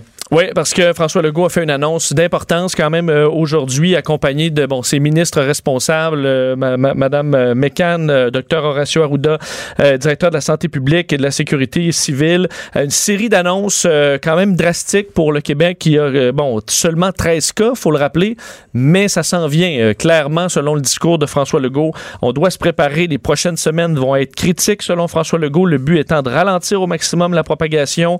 on est en mode urgence même si la situation, on la qualifie encore de sous contrôle. Euh, alors, ce que ça comprend, là, ces, mesures et ces directives, annulation jusqu'à nouvel ordre de tout rassemblement de plus de 250 personnes, c'est ce qui nous a amené à beaucoup d'annonces aujourd'hui de spectacles annulés. Euh, évidemment, si la LNH avait poursuivi ses, euh, ses matchs, ben, le Canadien aurait joué à huis clos. Bon, finalement, la LNH a préféré annuler le reste de la saison. alors, tout ça, là, 250 personnes et plus, c'est annulé. Évidemment, à l'exception, bon, il y a des entreprises où il y a plus de 250 personnes, ça c'est correct, mais des réunions euh, qui ne sont pas euh, obligatoires, euh, ben, ce sera interdit. Isolement volontaire également pour tous les voyageurs, peu importe le pays d'où ils reviennent. Évidemment, on peut pas vous empêcher de, de, circuler, quelqu'un qui arrive d'un pays, qui arrive de vacances, mais ce qu'on demande, c'est de s'isoler à la maison pour deux semaines. On demande également aux entreprises d'être conciliantes, d'être euh, ouverts à ça le plus possible. D'ailleurs, il y aura des mesures de compensation financière par le gouvernement du Québec qui arriveront, mais déjà là, on demande aux patrons d'être flexibles pour ceux qui reviennent euh, de voyage. Évidemment, ceux qui ont des symptômes, ben là, c'est catégorique, vous restez à la maison. Euh, isolement obligatoire de 14 jours, ça, c'est obligatoire pour tous les employés du secteur public. Et eux, ben, vous serez payés. Ça, c'est clair pour l'appareil public. Euh, mais ça, c'est obligatoire pour les employés. Euh, et bon, je vous le disais, les 250 et plus, ça inclut euh, les, les écoles, des rassemblements dans les, auditoriums, à la cafétéria où on devra gérer des groupes dans le but de ne pas dépasser ce seuil. et on n'exclut pas, et ça, docteur Arruda l'a bien rappelé, les moyens là et les plans, évidemment, on se prépare au pire. Et le pire inclut d'isoler des villes, isoler des zones au besoin. On n'en est pas là. Parce le premier scénario auquel on pense, est-ce qu'on barre euh, l'île de Montréal? Ce n'est pas exclu si on, a, on a besoin de le faire, mais pour l'instant, il n'y a pas de cas, il n'y a pas d'éclosion particulière à Montréal. Il y en a à Montérégie. Alors, les cas sont éparpillés. Alors, dans la mesure où c'est éparpillé, il n'y a pas de raison de hmm. couper une zone ou pas. Si on voit une éclosion, par contre, apparaître à un endroit spécifique, ben, on prendra toutes les mesures pour bloquer ça. Alors, il faut s'y attendre que ça peut arriver à un moment donné. Et ils ont, le gouvernement, l'autorité de le faire et ils n'hésiteront pas à le faire au besoin euh, dans, les, euh, dans les prochaines semaines. Et M. Legault, qui avait, avant la période des questions, d'ailleurs, convoqué là, à 10h moins quart les chefs des partis d'opposition. Effectivement. Euh, parler de collaboration, ouvrir des canaux de communication au cas où il y a des, des, euh, des décisions difficiles à prendre, etc. Et il y a la candidate à la direction du Parti libéral, Dominique Anglade, qui était en tournée sur la Côte-Nord et qui a annoncé la suspension de ces événements. On aurait dit, dans le contexte actuel de la pandémie du COVID, de la COVID-19, nous suspendons nos futurs événements publics pour les prochaines semaines. Nous poursuivrons notre campagne de façon numérique. À dire, parlant de les oppositions, qu'une motion aujourd'hui euh, qui était euh, proposée, présentée par le Parti québécois de Pascal Bérubé a été adoptée à l'unanimité, demandant à Ottawa de tester tous les voyageurs entrant au euh, Canada. Peut-être même bon, d'envisager la suspension carrément des vols qui arrivent d'Europe, comme le fait les, les États-Unis, l'a annoncé du moins les États-Unis hier. Également considérer au besoin l'option de fermer la frontière vers les États-Unis et de ne hmm. plus accueillir de vols, donc je vous le disais, en provenance de l'Europe. Il y a l'Organisation mondiale de la santé qui a quand même eu un propos rassurant, bon, probablement appuyé sur deux expériences, celle de la Chine, puis peut-être celle d'un pays qui ressemble le plus au nôtre parce qu'il est une démocratie, la Corée du Sud, où, euh, somme toute, euh, un mois, six semaines, plus six semaines après, on, s'en sort. Oui, c'est possible donc d'arrêter cette hausse euh, de, de, cas-là qu'on voit un peu partout dans le monde. L'OMS, donc, insiste là-dessus. Là. Oui, hier, ils ont dit que c'était une pandémie, mais c'est une pandémie qui est encore maîtrisable. Alors, en gros, de dire à tout le monde, lâchez pas, parce qu'on est, c'est encore possible de maîtriser cette pandémie. On ne, veut, on ne peut pas combattre un virus, par contre, si on ne sait pas où il se trouve, ce qui amène euh, la demande au pays de faire le plus de tests possible, ce qui est une problématique dans plusieurs pays, dont les États-Unis. Alors, on doit besoin de trouver où est la menace pour pouvoir isoler, tester, traiter chaque cas pour briser les chaînes de transmission. Euh, on veut une approche globale, adaptée à la situation euh, avec l'endiguement comme pilier central, c'est les mots utilisés par l'OMS, et aussi, ça c'est toujours dépendamment d'où on se trouve dans le monde, mais trouver l'équilibre entre la protection de la santé, la, prévention des perturbations économiques et le respect des droits humains. Parce qu'évidemment, en Chine, on peut aller chercher des gens dans un appartement où on a entendu qu'il y avait le virus, rentrer le monde de force dans un pick-up, les amener euh, à l'hôpital. Ici, par exemple, ce serait plus dur. Alors, il y a ce rapport-là entre le respect des droits humains, la protection de la santé publique et les perturbations économiques qu'on essaie d'éviter. Alors, tout ça, on essaie de gérer ça du mieux qu'on peut. Euh, et euh, on explique là, du côté de l'OMS, on dit même si vous ne pouvez pas arrêter la transmission, vous pouvez la ralentir, protéger des établissements de santé, les maisons de retraite et d'autres espaces vitaux, vitaux, mais seulement si vous testez tous les cas suspects. Ça, c'était entre autres des accusations un peu dirigées vers les États-Unis qui ont ces manques de tests et euh, qui devront avoir un portrait plus réaliste lorsqu'ils pourront en faire davantage. Je fais une mise au point, c'est parce que j'ai parlé de Mme Anglade tout à l'heure. Le Parti libéral vient d'émettre un communiqué. Euh, toute une série de changements sur la course à la chefferie. Euh, les cinq débats qui devaient se tenir au cours des prochaines semaines seront remplacés par des débats sans public diffusés, donc les membres ou le public pourra regarder sur Internet via la page Facebook du Parti libéral. Et on dit aussi, le, donc le, le nouveau chef devait être connu le 31 mai, mais dans le cadre d'un événement public. C'est un vote qui se faisait, mais on dévoilait le nouveau chef. A dit le rassemblement physique du Congrès qui devait se tenir les 30 et 31 mai est annulé jusqu'à nouvel ordre. Le Parti libéral travaille actuellement à préparer pour ses membres une solution adaptée à la situation. Donc, est-ce qu'on changera les dates ou est-ce que carrément on va faire un événement sur Internet qu'on va diffuser euh, hmm. que tu vas regarder sur ton ordinateur puis on va annoncer le nouveau chef, euh, je sais pas comment, mais sans sans monde dans la salle. On dirait que ça n'a pas de bon sens. Effectivement. Sans ben, personne dans la salle. Mais bon, écoutez. On aura la même, on a la même problématique aux États-Unis, évidemment, avec la course. Oui, euh, on, l'aura au Parti québécois, là. Il y avait une série de débats, puis que c'était deux semaines, deux, trois semaines plus tard, le 18 juin, qu'on devait annoncer le nouveau chef. des débats sur Twitter. Alors, euh, voilà. Euh, ben, peut-être dire dans ce qu'on ajoute, l'Assemblée nationale euh, ferme ses portes au public. Ça, ça a été annoncé euh, donc euh, par le président de l'Assemblée nationale, François Paradis. Alors, plus de public dans les, débats et tout ça par mesure préventive. Et, dans les autres nouvelles, il y a quand même qui, est quand même une nouvelle à la mi-mars. Là, ben, il y a une partie du Québec qui va être une tempête de neige demain. Absolument.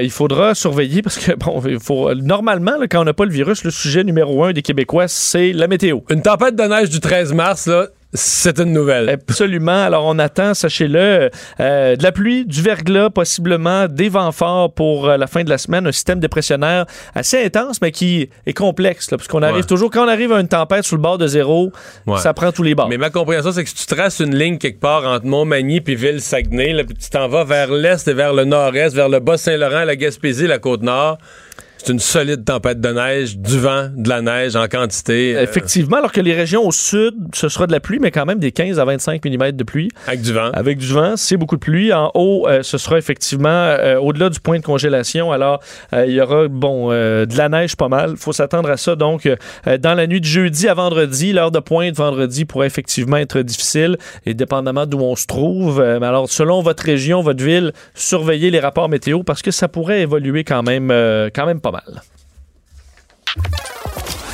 Le buzz de Vincent Dessureau. Et dans ton boss d'aujourd'hui, tu nous parles des méduses euh, qui pourraient pas sauver notre peau. Oui, je l'ai trouvé. Là, j'ai trois nouvelles qui concernent pas le, le coronavirus. Alors, ça permet Ça de, me va. ça permet de, de- de prendre son souffle un peu. Une nouvelle quand même positive pour ceux qui euh, ont, euh, écoute, l'horreur de, d'être brûlés, des fois, dans certains cas, lors d'incendies sur une grande partie de leur corps. Évidemment, et on doit faire des grèves de peau et tout ça, protéger également les zones qui, qui ont été brûlées. Sachez qu'on travaille sur euh, de, la, ben, de la peau, en fait, de la, carrément le corps de certains types de méduses. Ah oui? Ou là, Parce que je pensais que la méduse causait des brûlures, mais là, tu me dis la méduse peut aussi réparer des brûlures. oui, parce qu'évidemment, il y a certaines méduses qui sont Parce que très si tu- toxiques. Ça, si tu te baignes, là, tu pognes un jellyfish, là, Oui, sauf que ce sera dans les tentacules, hein. ça, la partie qui est, dans- qui est dangereuse à toucher, mais tu leur tapes la tête, là, tout est beau. Il n'y a, pas de a pas problème. Et c'est cette partie-là. Euh, D'ailleurs, ce sont des méduses qui sont, euh, qui sont euh, à l'envers, là, ça upside down jellyfish, qui vont se, placer au fond de la, mer. Et leurs tentacules sont au-dessus, mais en dessous, c'est un type de, de peau là, qui ressemble beaucoup, semble-t-il, contrairement à ce qu'on pourrait penser, à de À la peau peau. humaine en raison d'une grande présence de collagène. Alors, euh, quelque chose qu'on pourrait utiliser pour euh, protéger certaines, euh, certaines plaies et même utiliser comme base pour euh, ensuite faire des greffes de peau. Alors, vraiment, qui euh, permet d'utiliser le collagène ça, au ça mieux. devient pas ta peau. Ça protège la plaie temporairement en attendant de greffer. là. Ou ça pourrait servir de base dans Pour le but de, installer mettre- de la peau. installer de la peau par-dessus. Alors, carrément, des chirurgies. On travaille de- de- au golfe, dans le golfe du Mexique avec 100, euh, 100 méduses et différentes espèces dans le but de faire des tests comme ça. Et pour l'instant, ça semble bien aller, surtout qu'on pourrait... Il semble Euh, d'avoir quelqu'un qui est un mauvais nageur, devient un grand brûlé, après ça, il retourne, il retourne dans l'eau, puis ça va bien. Oui, parce que, euh, entre autres, on dit qu'on peut élever ces bêtes-là sur un niveau industriel et donc en produire des quantités quand même impressionnantes Oui, sans là, à, avoir faible coût. Tu vas avoir des défenseurs des animaux qui vont dire que ces méduses sont malheureuses. Ouais, la méduse, je pense pas qu'elle sait qu'elle est une méduse. là. Non. Non. Je pense qu'elle fait comme. Je pense que tu, non. Là, euh, Je pense qu'elle fait juste avancer puis amener à. moi, je te dis que tu vas voir quelqu'un qui va venir en entrevue s'asseoir ici puis qui va t'expliquer que les méduses lui ont confié leur Je pense qu'elle est même pas consciente que c'est une méduse. Là. Je pense qu'elle sait pas du tout ce qui se passe. La méduse. Ah, mais c'est des méduses qui sont pas en liberté, là. Tu sais, tu manges des œufs de poule en liberté, puis tu te refais la peau avec des méduses qui n'ont pas vécu en liberté, voyons. Si on prend des méduses en liberté, mettons une méduse en fin de vie, là, comme une greffe, là, comme un don d'organe. Ah, là, c'est mieux. Tu y prends ça Tu juste avant, là, tu le. T'assuis, là, tu y chantes une chanson. À son dernier- Puis ça vit pas, on s'entend comme des calmars, ça, dépend des, des- des types, mais ça vit pas très longtemps. là. Il y en aura d'autres. Ben, raison de plus, pour pas gâcher. S'ils ont juste un petit bout de vie de pas Il y a des endroits où c'est infesté de méduses aussi. Hein? Je veux pas de méduses malheureuses. Je- Bon, Euh, le danger d'aller au travail en vélo? Oui, sachez-le, euh, ceux qui vont euh, travailler en vélo alors que la saison va recommencer, pour ceux qui s'empêchent pendant, pendant l'hiver, sachez que c'est dangereux d'aller au travail en vélo selon, Ben, selon évidence. Harvard. Euh, faut dire qu'il y a des bienfaits et des, bon, des avantages et des désavantages, on le comprend, là, mais aller au travail en vélo vous amène 45% plus de risque d'être blessé comparé à tout autre système Mais de transport, évident, là. incluant la marche. Je comprends, mais là, ils ont mis un chiffre là-dessus à Harvard. 45% euh, de plus que euh, bon, les autres façons, incluant la voiture où tu peux avoir un accident, dans le transport commun, tu peux tomber, à la marche, tu peux tomber sur une plaque de glace. Mais euh, le vélo, c'est le numéro un avec quand même pas mal d'avance. Par contre, risque de euh, maladie cardiovasculaire qui, qui baisse, De euh, 1%. quantité de, de crise cardiaque, par Qui exemple. baisse d'un demi, d'un quart, d'un pour cent. Et une- un danger de mort bon, qui, qui, qui peut, de, de cancer, par exemple, qui est, qui est réduit également. De 1 centime pour cent. Mais 45% de hausse pour ce qui est des, euh, des blessures. Non, là, mais je fais des travail. parce que je suis toujours. Moi, je, je, je fais un petit peu de vélo, pas beaucoup. Euh, en ville, j'aurais peur pour mourir. C'est-à-dire que je, je, je comprends pas. Je peux pas parler avec des cyclistes de ça parce que je suis renversé par leur absence de peur. Je- tu te promènes, ça va super vite, ça tient sur deux roues. C'est déjà un miracle que ça tienne en équilibre sur deux roues, d'une certaine Tu sais, en voiture, façon. on est rendu à 14 coussins gonflables? Ouais, ouais. Il y en Mais a qui sur transportent leur enfant dans un bac en tissu là, en arrière avec deux Ouais, roues ouais. C'est sûr. Puis t'es sur un rack en métal, là, je veux dire, où, tu sais, la partie la plus extérieure, c'est tes hanches, puis tes coudes, tu comprends? C'est tout toi, là, tout coup, tout, le moindre petit événement, accrochage, tu passes par-dessus le bicycle, puis tu vas vite à 25 km heure, 30 km heure, c'est super vite, quand t'as zéro protection, là. Tu sais, à la marche, là, t'as zéro protection, mais tu vas pas vite, t'es sur tes deux pieds. Tu peux te faire frapper quand même, mais... Il y a des pistes cyclables maintenant, ou qui sont quand même... Oui, un euh, peu plus protégées, euh, ça, tu mais- es quand même protégé. Puis là, là. après ça, tu dis, oui, mais les automobilistes, il faut qu'ils fassent attention. Oui, oui, je comprends, mais les accidents arrivent. Quand deux véhicules se frappent, clac, brisent un peu de tôle. Ils n'ont pas fait exprès ni un ni l'autre. Il y en a peut-être un qui a été, qui a fait un gâchis, de, une maladresse, une distraction, mais On reste des humains. là. on reste des humains, ça arrive un accident. C'est juste que quand tu es sur un vélo, là, ça arrive un accident, mais tu es mort ou tu es tout cassé. Mais, mais aucun cycliste reconnaît ça. là. Les cyclistes, non, parce qu'on leur a tellement mis dans la tête qu'ils ont raison. C'est la santé, c'est dans la ville, c'est urbain, c'est ça qu'il faut faire en ville. Tu parles avec un cycliste, tu dis, ben, je comprends pas. Je- je- je- J'entends pas sa, le son de sa voix. Je comprends pas ce qu'il me dit. Il se rend pas compte. Il, voit... il y en a certains, oui, il y en a certains qui vont dire, oui, je sais que c'est dangereux. Moi, je suis archi prudent. Mais c'est vraiment la minorité. La grosse majorité va dire, ben non, mais c'est nous autres qui avons raison. On pollue pas. On fait ci. Oui, mais c'est super dangereux. Mais ça, surtout l'hiver. Ben, l'hiver, l'hiver, euh, la voiture, 10, là. elle freine pas, puis il passe tout droit, puis toi, tu vas te faire écorcher ta voiture, ce qui arrive, là, mais eux, ils vont se faire blesser. Là.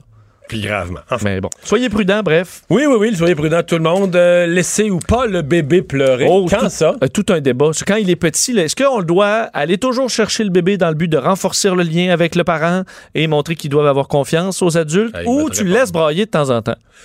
À l'oreille. OK. Pour moi, il y avait deux pleurs.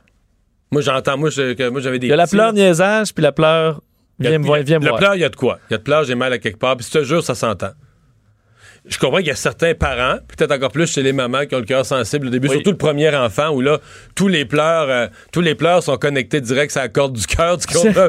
Mais avec l'expérience, puis quand t'as fait quelques nuits blanches, puis à un moment donné, tu veux dormir, mais t'écoutes ça, ce petit pleur-là, tu vois, c'est du niaisage. C'est Bon. du, du chignage, puis tout ça, puis tu laisses passer, puis quatre minutes après, tu sais, huit minutes après, ça dort, puis le lendemain, ça en dure cinq, puis le surlendemain, ça en dure deux, puis après ça, il chiale plus parce qu'il se dit, il se dit, ce petit lirage-là, ça donne rien. Mais des fois, tu le sens que ton enfant, il- fait de la fièvre ou il a mal à quelque part, ou, mais ça, ça se sent, c'est pas le même pleur là, quand tu as de la douleur, ou ça s'entend. Tu vois, il y a une étude qui vient de paraître, qui fait beaucoup réagir, euh, publiée dans le Child Psychology and Psychiatry Journal, euh, étude auprès de 178 bébés et leur maman, papa, euh, qui étudie justement là, le- le- les parents qui laissent, vont laisser de temps en temps le bébé pleurer euh, jusqu'à quelqu'un qui à chaque fois va réagir.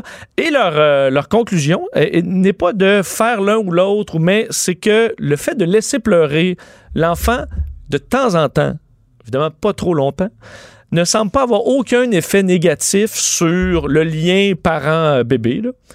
Et semble que les enfants sont un peu plus, se gèrent un peu mieux par la suite. Ils prennent beaucoup de gants blancs, mais semble que ça apprend le- le- le- le- l'autocontrôle. Fait qu'on n'est pas loin de me donner raison. Là. Ben, un peu. là. La science semble te donner raison. Ils ont étudié les enfants là, de, à la naissance, 3 mois, 6 mois, 18 mois pour voir l'évolution. Et on dit que les parents qui euh, laissaient, encore là, là je dis pas, euh, dit quelques fois, euh, laisser leur bébé pleurer pour une période assez courte, euh, ben, les enfants se géraient mieux. Il n'y avait pas de bris d'attachement avec la mère ou le père. Alors, euh, c'est un peu entre les deux. Mais de pas paniquer si de temps en temps, se met à l'oreille, tu peux dire, ben là, je pense que peut t'offrir quelques minutes. Mais il y a toutes, toutes sortes d'éléments de contexte. C'est-à-dire, tu sais, l'enfant, tu l'as couché, tu, tu connais toutes ses habitudes. C'est ton enfant, tu le connais. Tu sais qu'il a mangé, tu sais que tout est correct. Tu l'as couché, il faisait pas de fièvre, tout était parfait. Puis là, ce serait l'heure de se coucher. Puis là, ben, il- tu fermes la lumière un peu. Puis là, il est à noirceur tout seul. Puis il s'ennuie un petit peu. Puis il trouve ça plate. Là. Tu le laisses chigner. Mais il tombe endormi huit minutes plus tard. Ah, parce qu'il il rappelle quand même que le- le- les pleurs, c'est le seul moyen de communication. Ben oui. Des fois, il, prob- je veux dire, s'il y a quelque chose de sérieux, c'est comme ça. qu'il- Alors, faut toujours être vigilant aux pleurs, c'est ce qu'ils disent. Mais justement, d'être d'une une saine vigilance.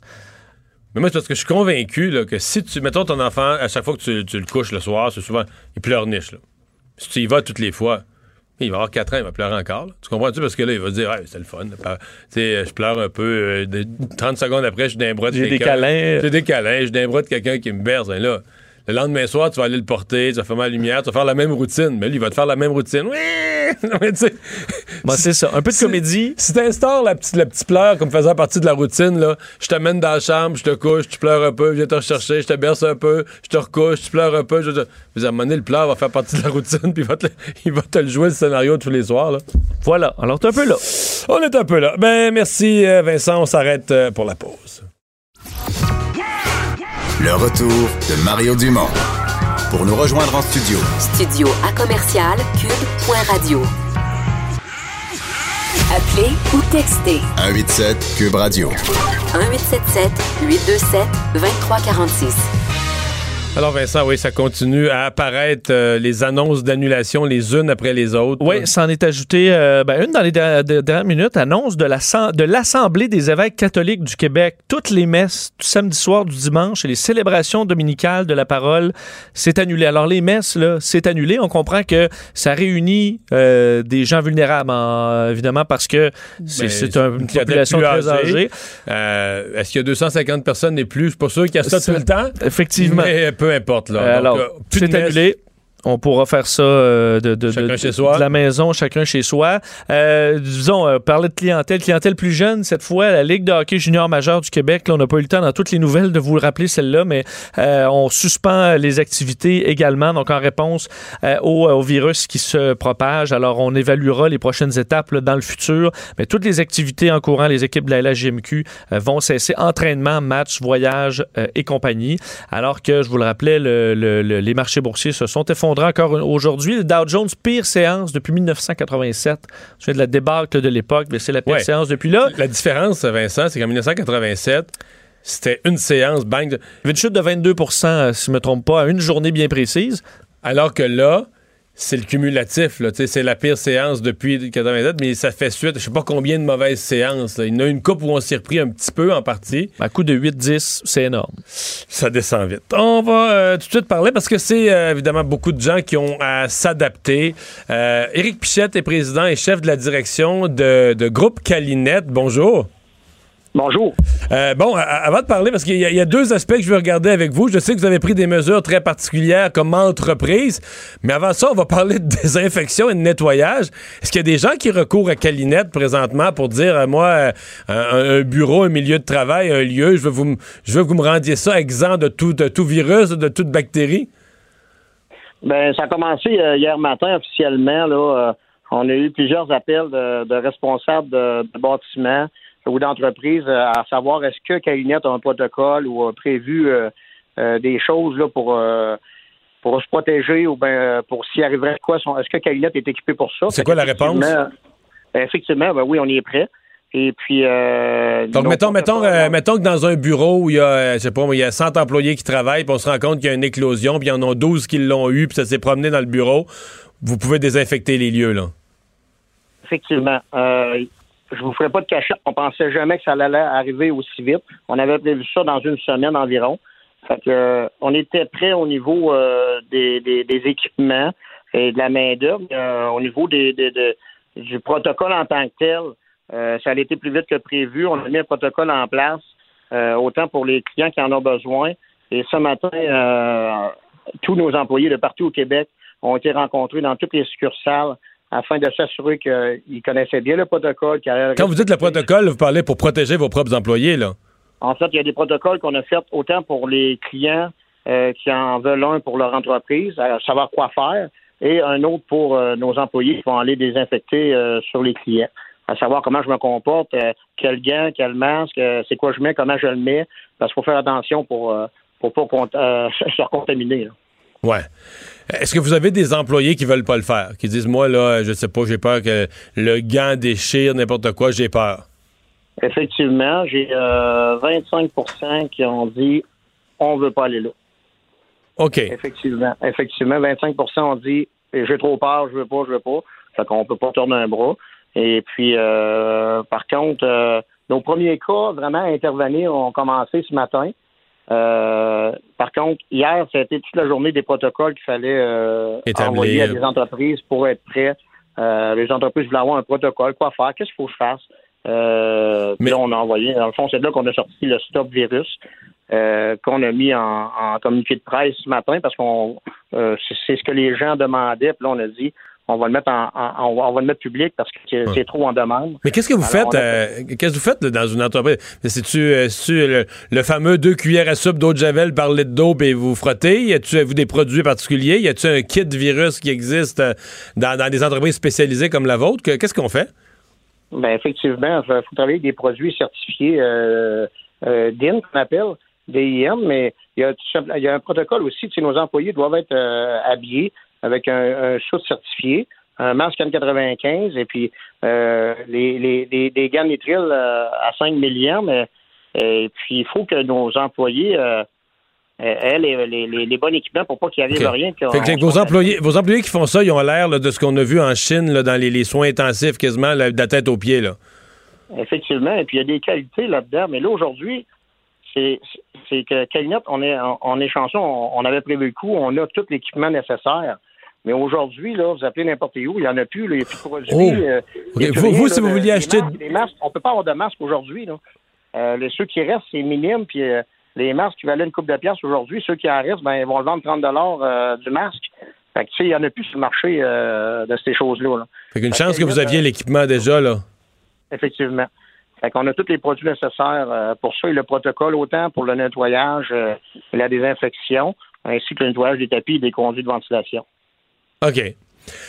Parlez-moi de votre euh, gestion d'employés, euh, parce que, bon, euh, évidemment, tous les employeurs à l'heure actuelle, même les gens qui font du travail de bureau, tout ça, ils ont toutes sortes de problématiques, mais on comprend que vous, si vous êtes appelé à aller dans des milieux de travail pour désinfecter, là, c'est, j'imagine que c'est, x 10 les complications. Effectivement, il faut se préparer comme, comme toute entreprise. C'est sûr que pour nos gens de bureau, on a déjà préparé le coup s'il advenait les gens pourraient plus euh, se rendre au travail s'il y, aurait quelque chose qui se fait euh, une loi demain matin. Fait qu'on a prévu ça. Mais au niveau de nos techniciens, on, est l'entreprise d'urgence. Alors, euh, on a rencontré tous nos, techniciens ce matin pour s'assurer de partout au Québec que, ça allait être respecté et qu'on soit prêt partout. Là, avoir la main-d'œuvre nécessaire. Parce que quand on reçoit un appel, et puis on parle de 80 000 ou 180 000 pieds de bureau, parce qu'il y a une personne qui ne savait pas qu'elle était contaminée, puis aujourd'hui, on vient d'apprendre qu'elle a le coronavirus, puis nous demande de tout désinfecter, les murs, l'ameublement et les tapis les conduits. Eh ça prend du personnel, ça prend du personnel. Ça peut prendre combien de temps, là, dans, le genre de surface que vous venez de me décrire, ça peut prendre combien de temps euh, sortir de là puis dire au boss, c'est fait, on a nettoyé ton entreprise de, fond en comble, ça se fait tout dans une journée? Euh, non, non, non. Tout ah, dépendant, c'est quoi? Ça peut être un, 4-5 bureaux, on va le faire dans une journée. Mais si on parle de, de, 80 000 pieds et 180 000 pieds de bureau, ben là, on va être là une couple de jours, c'est sûr. On rentre du monde en conséquence. Eh bien. C'est particulier.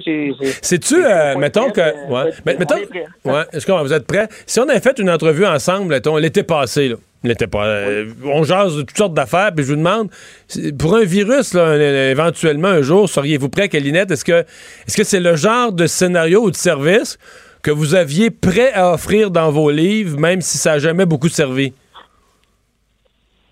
C'est sûr, c'est exceptionnel, mais on est toujours prêt à, toute intervention. Mais là, il a fallu se renforcer à une coupe de place au niveau, euh, par exemple, les produits, là, normalement, on, va peut-être en acheter 5 caisses, mais là, on a acheté 100 caisses. Quand? Quand c'est à quel moment vous vous avez senti là, oups, oups, oups, je suis mieux d'acheter du produit, ça va basculer? Il y a un mois, il y a trois semaines, il y a deux semaines? Avant hier, on l'a senti, on avait acheté 50 euh, caisses avant hier. OK, c'est tout hier, hier matin, quand on a vu qu'hier matin, on a reçu euh, une trentaine d'appels des, protocoles. Là, on a dit c'est clair qu'il se passe de quoi que ça soit pas long. Alors hier, on s'est renforcé en produits et, en, équipement de, nettoyage ou de masques ou de choses comme ça. Mais les masques, euh, par chance, on avait un gros inventaire, mais le, pire, c'est les masques. C'est le plus rare. Là. Ouais. Dernière petite question. Est-ce que c'est là, parce qu'on a parlé juste de, de bureaux ou d'usines ou de, d'entreprise, mais est-ce qu'un particulier, mettons une famille où il y a un, des membres de la famille qui aurait été infecté, euh, le, reste de la famille veut pouvoir utiliser la maison, est-ce que ça se fait dans le résidentiel aussi, de décontaminer une maison? Oui, ça se fait aussi dans le résidentiel. Pour le moment, on n'a eu euh, rien au niveau résidentiel. Mais ça pourrait. Seulement au niveau euh, commercial, surtout des établissements de bureaux qu'on a eu ou médical. On a eu des hôpitaux aussi euh, aujourd'hui. Mais ça joue pas mal entre des hôpitaux et des édifices à bureaux présentement. Mais une maison, vous le demanderez, puis c'est faisable. Ça, existe, ce service-là. Oui, c'est faisable. c'est sûr que c'est quand même des, coûts importants. Hein. Aujourd'hui, c'est comme si les coûts de, de, nos produits, tout, tout, tout, a coûté plus cher dans les derniers 24 heures ce qu'on vient d'acheter. C'est sûr que c'est des coûts qui sont un peu plus élevés. M. Pichette, merci beaucoup d'avoir été là. Merci, au revoir. Éric Pichette, président et chef de la direction de Calinette. On s'arrête pour la pause.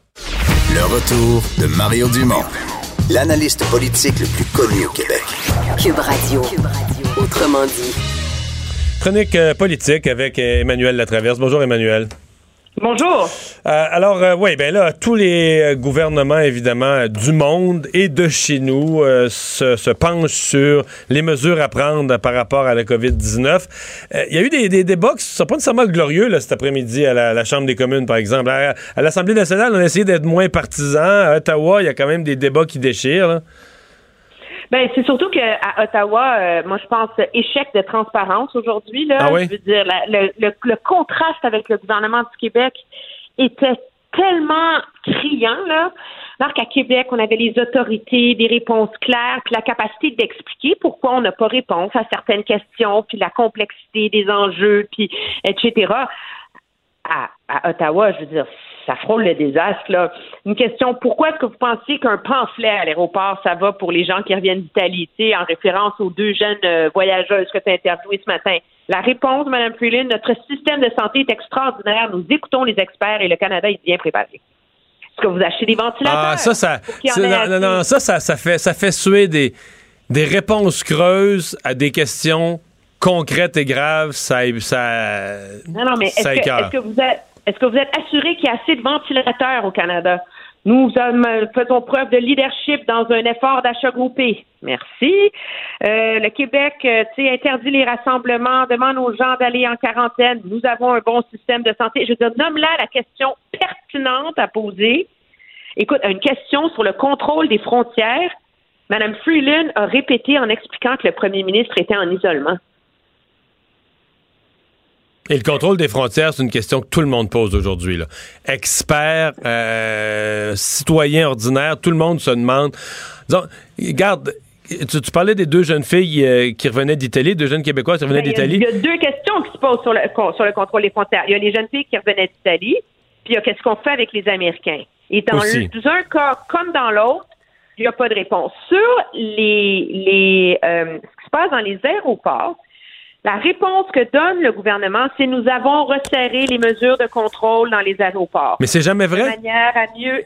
Et là, moi, on me dit là, que semble-t-il, depuis comme hier, là, ou tout dernièrement aujourd'hui, là, là, on poserait des questions aux gens et on leur recommanderait d'aller en quarantaine s'ils viennent d'un des pays euh, ciblés. Écoute, ça fait huit fois, moi, que je me fais dire que c'est resserré. Puis ben quand, des. En fait, c'est pas compliqué. Si tu demandes à des autorités officielles fédérales, ils te disent c'est resserré. Si tu demandes au monde qui sont arrivés à l'aéroport, ils te disent on n'en revient pas. On arrivait d'Italie, on arrivait d'une zone à risque, puis personne nous a rien fait, personne nous a rien demandé. Euh, on est passé comme de rien. Mais le ministre Bill Blair, tu sais, il est quand même ministre de la Sécurité publique, où euh, tu t'imaginerais qu'il pourrait se pointer devant les journalistes dans un point de presse très clair. Puis là, c'est pas du on est journaliste, on veut poser des questions. Tous les Canadiens se posent cette question-là. Et là, donner, expliquer très clairement aux Canadiens qu'est-ce qui arrive à la frontière. On a vu qu'il y avait des lacunes, que ça ne suffit pas. Dorénavant, nous ferons X, Y, Z. Nous avons mis telle ressource à tel endroit, etc. La seule phrase qu'on a là-dessus aujourd'hui, c'est il y a eu un resserrement des contrôles frontières. Non, c'est pas quoi. Ben, mais euh, je, je comprends. Et, parlons de, de, M. Trudeau. C'est, je comprends que c'est de la symbolique. Je comprends très bien aussi qu'on est archi prudent plus plus plus. Donc la conjointe de M. Trudeau a prononcé une conférence à Londres. Elle a des symptômes après son retour. Euh, mais je veux dire, il reste que sur le plan des symboles, c'est quand même quelque chose que le premier ministre est en isolement. Oui, je pense que c'est la chose à faire parce que c'est une façon aussi pour le premier ministre de donner l'exemple aux autres Canadiens. Hein. Euh, et, euh, et d'être en isolement, ça ne l'empêche pas de travailler. On a, on a été très soucieux de nous montrer aujourd'hui qu'il avait parlé euh, au premier ministre de l'Italie, qu'il a participé par appel conférence à la réunion de son du comité spécial du cabinet, etc. Moi, je pense que pour tous les échecs de communication de ce gouvernement-là aujourd'hui, Sur le cas du premier ministre, ils ont très bien fait. La note est claire, elle est précise.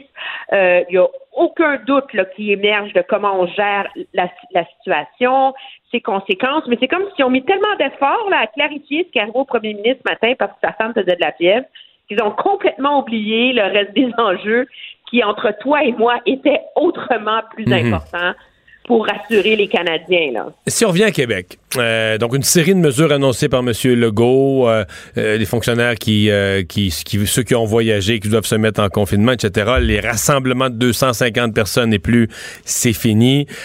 mais il reste en suspens là, dans ce qu'on entend et ce qu'on voit, ou ce que les gens se posent des questions, sont les écoles. Et là, j'ai vu toutes sortes de situations, Emmanuel. J'ai vu d'abord dans les universités où on dit, ben là, les auditoriums de plus de 250, on donnera pas les cours. OK, fait qu'un auditorium de 225 va avoir le cours, mais l'auditorium d'à côté qui a un cours de 260, on le donnera pas. Pour ça, les écoles secondaires, on leur demande à la cafétéria de faire une alternance des heures de repas pour pas qu'il y en ait 250 en même temps. Mais là, je veux dire, les, les 250 d'après vont arriver, vont s'asseoir ces mêmes chaises, ces mêmes tables, reprendre les mêmes cabarets dans leurs mains. Euh, là, là, je te, là, je te fais qu'il y a des écoles privées qui ont commencé à annuler les cours à Montréal, à Québec. J'entends. je pense qu'il y a une, puis l'ironie de tout ça, c'est que moi, je suis de l'autre côté de la, front, de la frontière. Euh, je suis en Ontario. En Ontario, on n'a pas annulé les rassemblements de 250 personnes, mais on a fermé les écoles. C'est drôle, hein? Parce que nous, la semaine de relâche commence la semaine prochaine. Le gouvernement vient d'annoncer qu'on va fermer les écoles pour deux semaines supplémentaires après la semaine de relâche.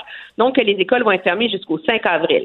Alors, on a deux populations côte à côte et c'est des mesures complètement contraires qui sont prises dans l'une et dans l'autre. Je pense que les gouvernements font de leur mieux à la lumière des mhm. informations qu'ils ont pour essayer de, gérer les craintes, les incertitudes euh, de leur population. Mais on Mais là, moi, j'entends, j'entends que ce qui circule, c'est qu'il y a des parents qui n'enverront plus leurs enfants à l'école. Devant l'inquiétude, en voyant ce qui se fait en Ontario. Euh, à mon, avis, c'est à mon avis l'affaire de l'école pour le gouvernement, ça reste, euh, ça reste un espèce de sable mouvant pour les prochaines heures. Là. Mais ce qui est intéressant, c'est que moi j'ai remarqué parce que objectivement, on est dans une province où à l'heure où on se parle, à moins que ça ait bougé dans les dernières 15 minutes, il y a 13 cas. Il y a 13 cas. Et où lundi, on était tous, toi et moi, comme journalistes, les médias, en train de se faire reprocher de faire peur au monde. Et là, Mais moi, j'ai jamais été sensible à ça. Moi, là, j'ai suivi ça depuis le début, puis j'ai eu l'impression de faire ma job. Puis je veux dire, euh, il y a des bouffons, là. Regarde, il y, a des bouffons dans les médias qui perdent la face, là. En 48 heures, l'opinion publique de, de, nos, de, nos, de nos auditeurs a changé. M. Arruda disait que les quarantaines en revenant de voyage, on était mûrs parce que la population est prête. Moi, je pense qu'ils viennent de se rendre compte que les gens étaient prêts à ce qu'on ferme les écoles si la réponse risque de venir. Emmanuel, merci beaucoup. Ça me fait plaisir. Au revoir. Et Vincent, dans le tourbillon des nouvelles, peut-être des remèdes de cheval au niveau économique qui se préparent. Hein? Oui, alors qu'on est dans une situation désastreuse au niveau des marchés boursiers, on s'attend à ce que la Fed demain recoupe les euh, baisse les taux comme on l'a fait il y, a, quelques jours à peine, mais peut-être même autour de 0% Ça n'a pas de bon euh, sens, là. Parce que là, ça, fait quoi après? Mais c'est parce que là, on aura tout essayé tous les. Et si ça, ça fait pas d'effet, ben là, honnêtement, qu'est-ce qu'on, qu'est-ce qui restera comme outil? On sait que la Fed est prête à déployer 1500 milliards euh, de dollars et ça n'a pas sauvé les marchés aujourd'hui. 135 000 cas dans le monde, 13 au Québec. On va suivre ça demain encore. Merci Vincent, merci à vous. On se retrouve demain, 15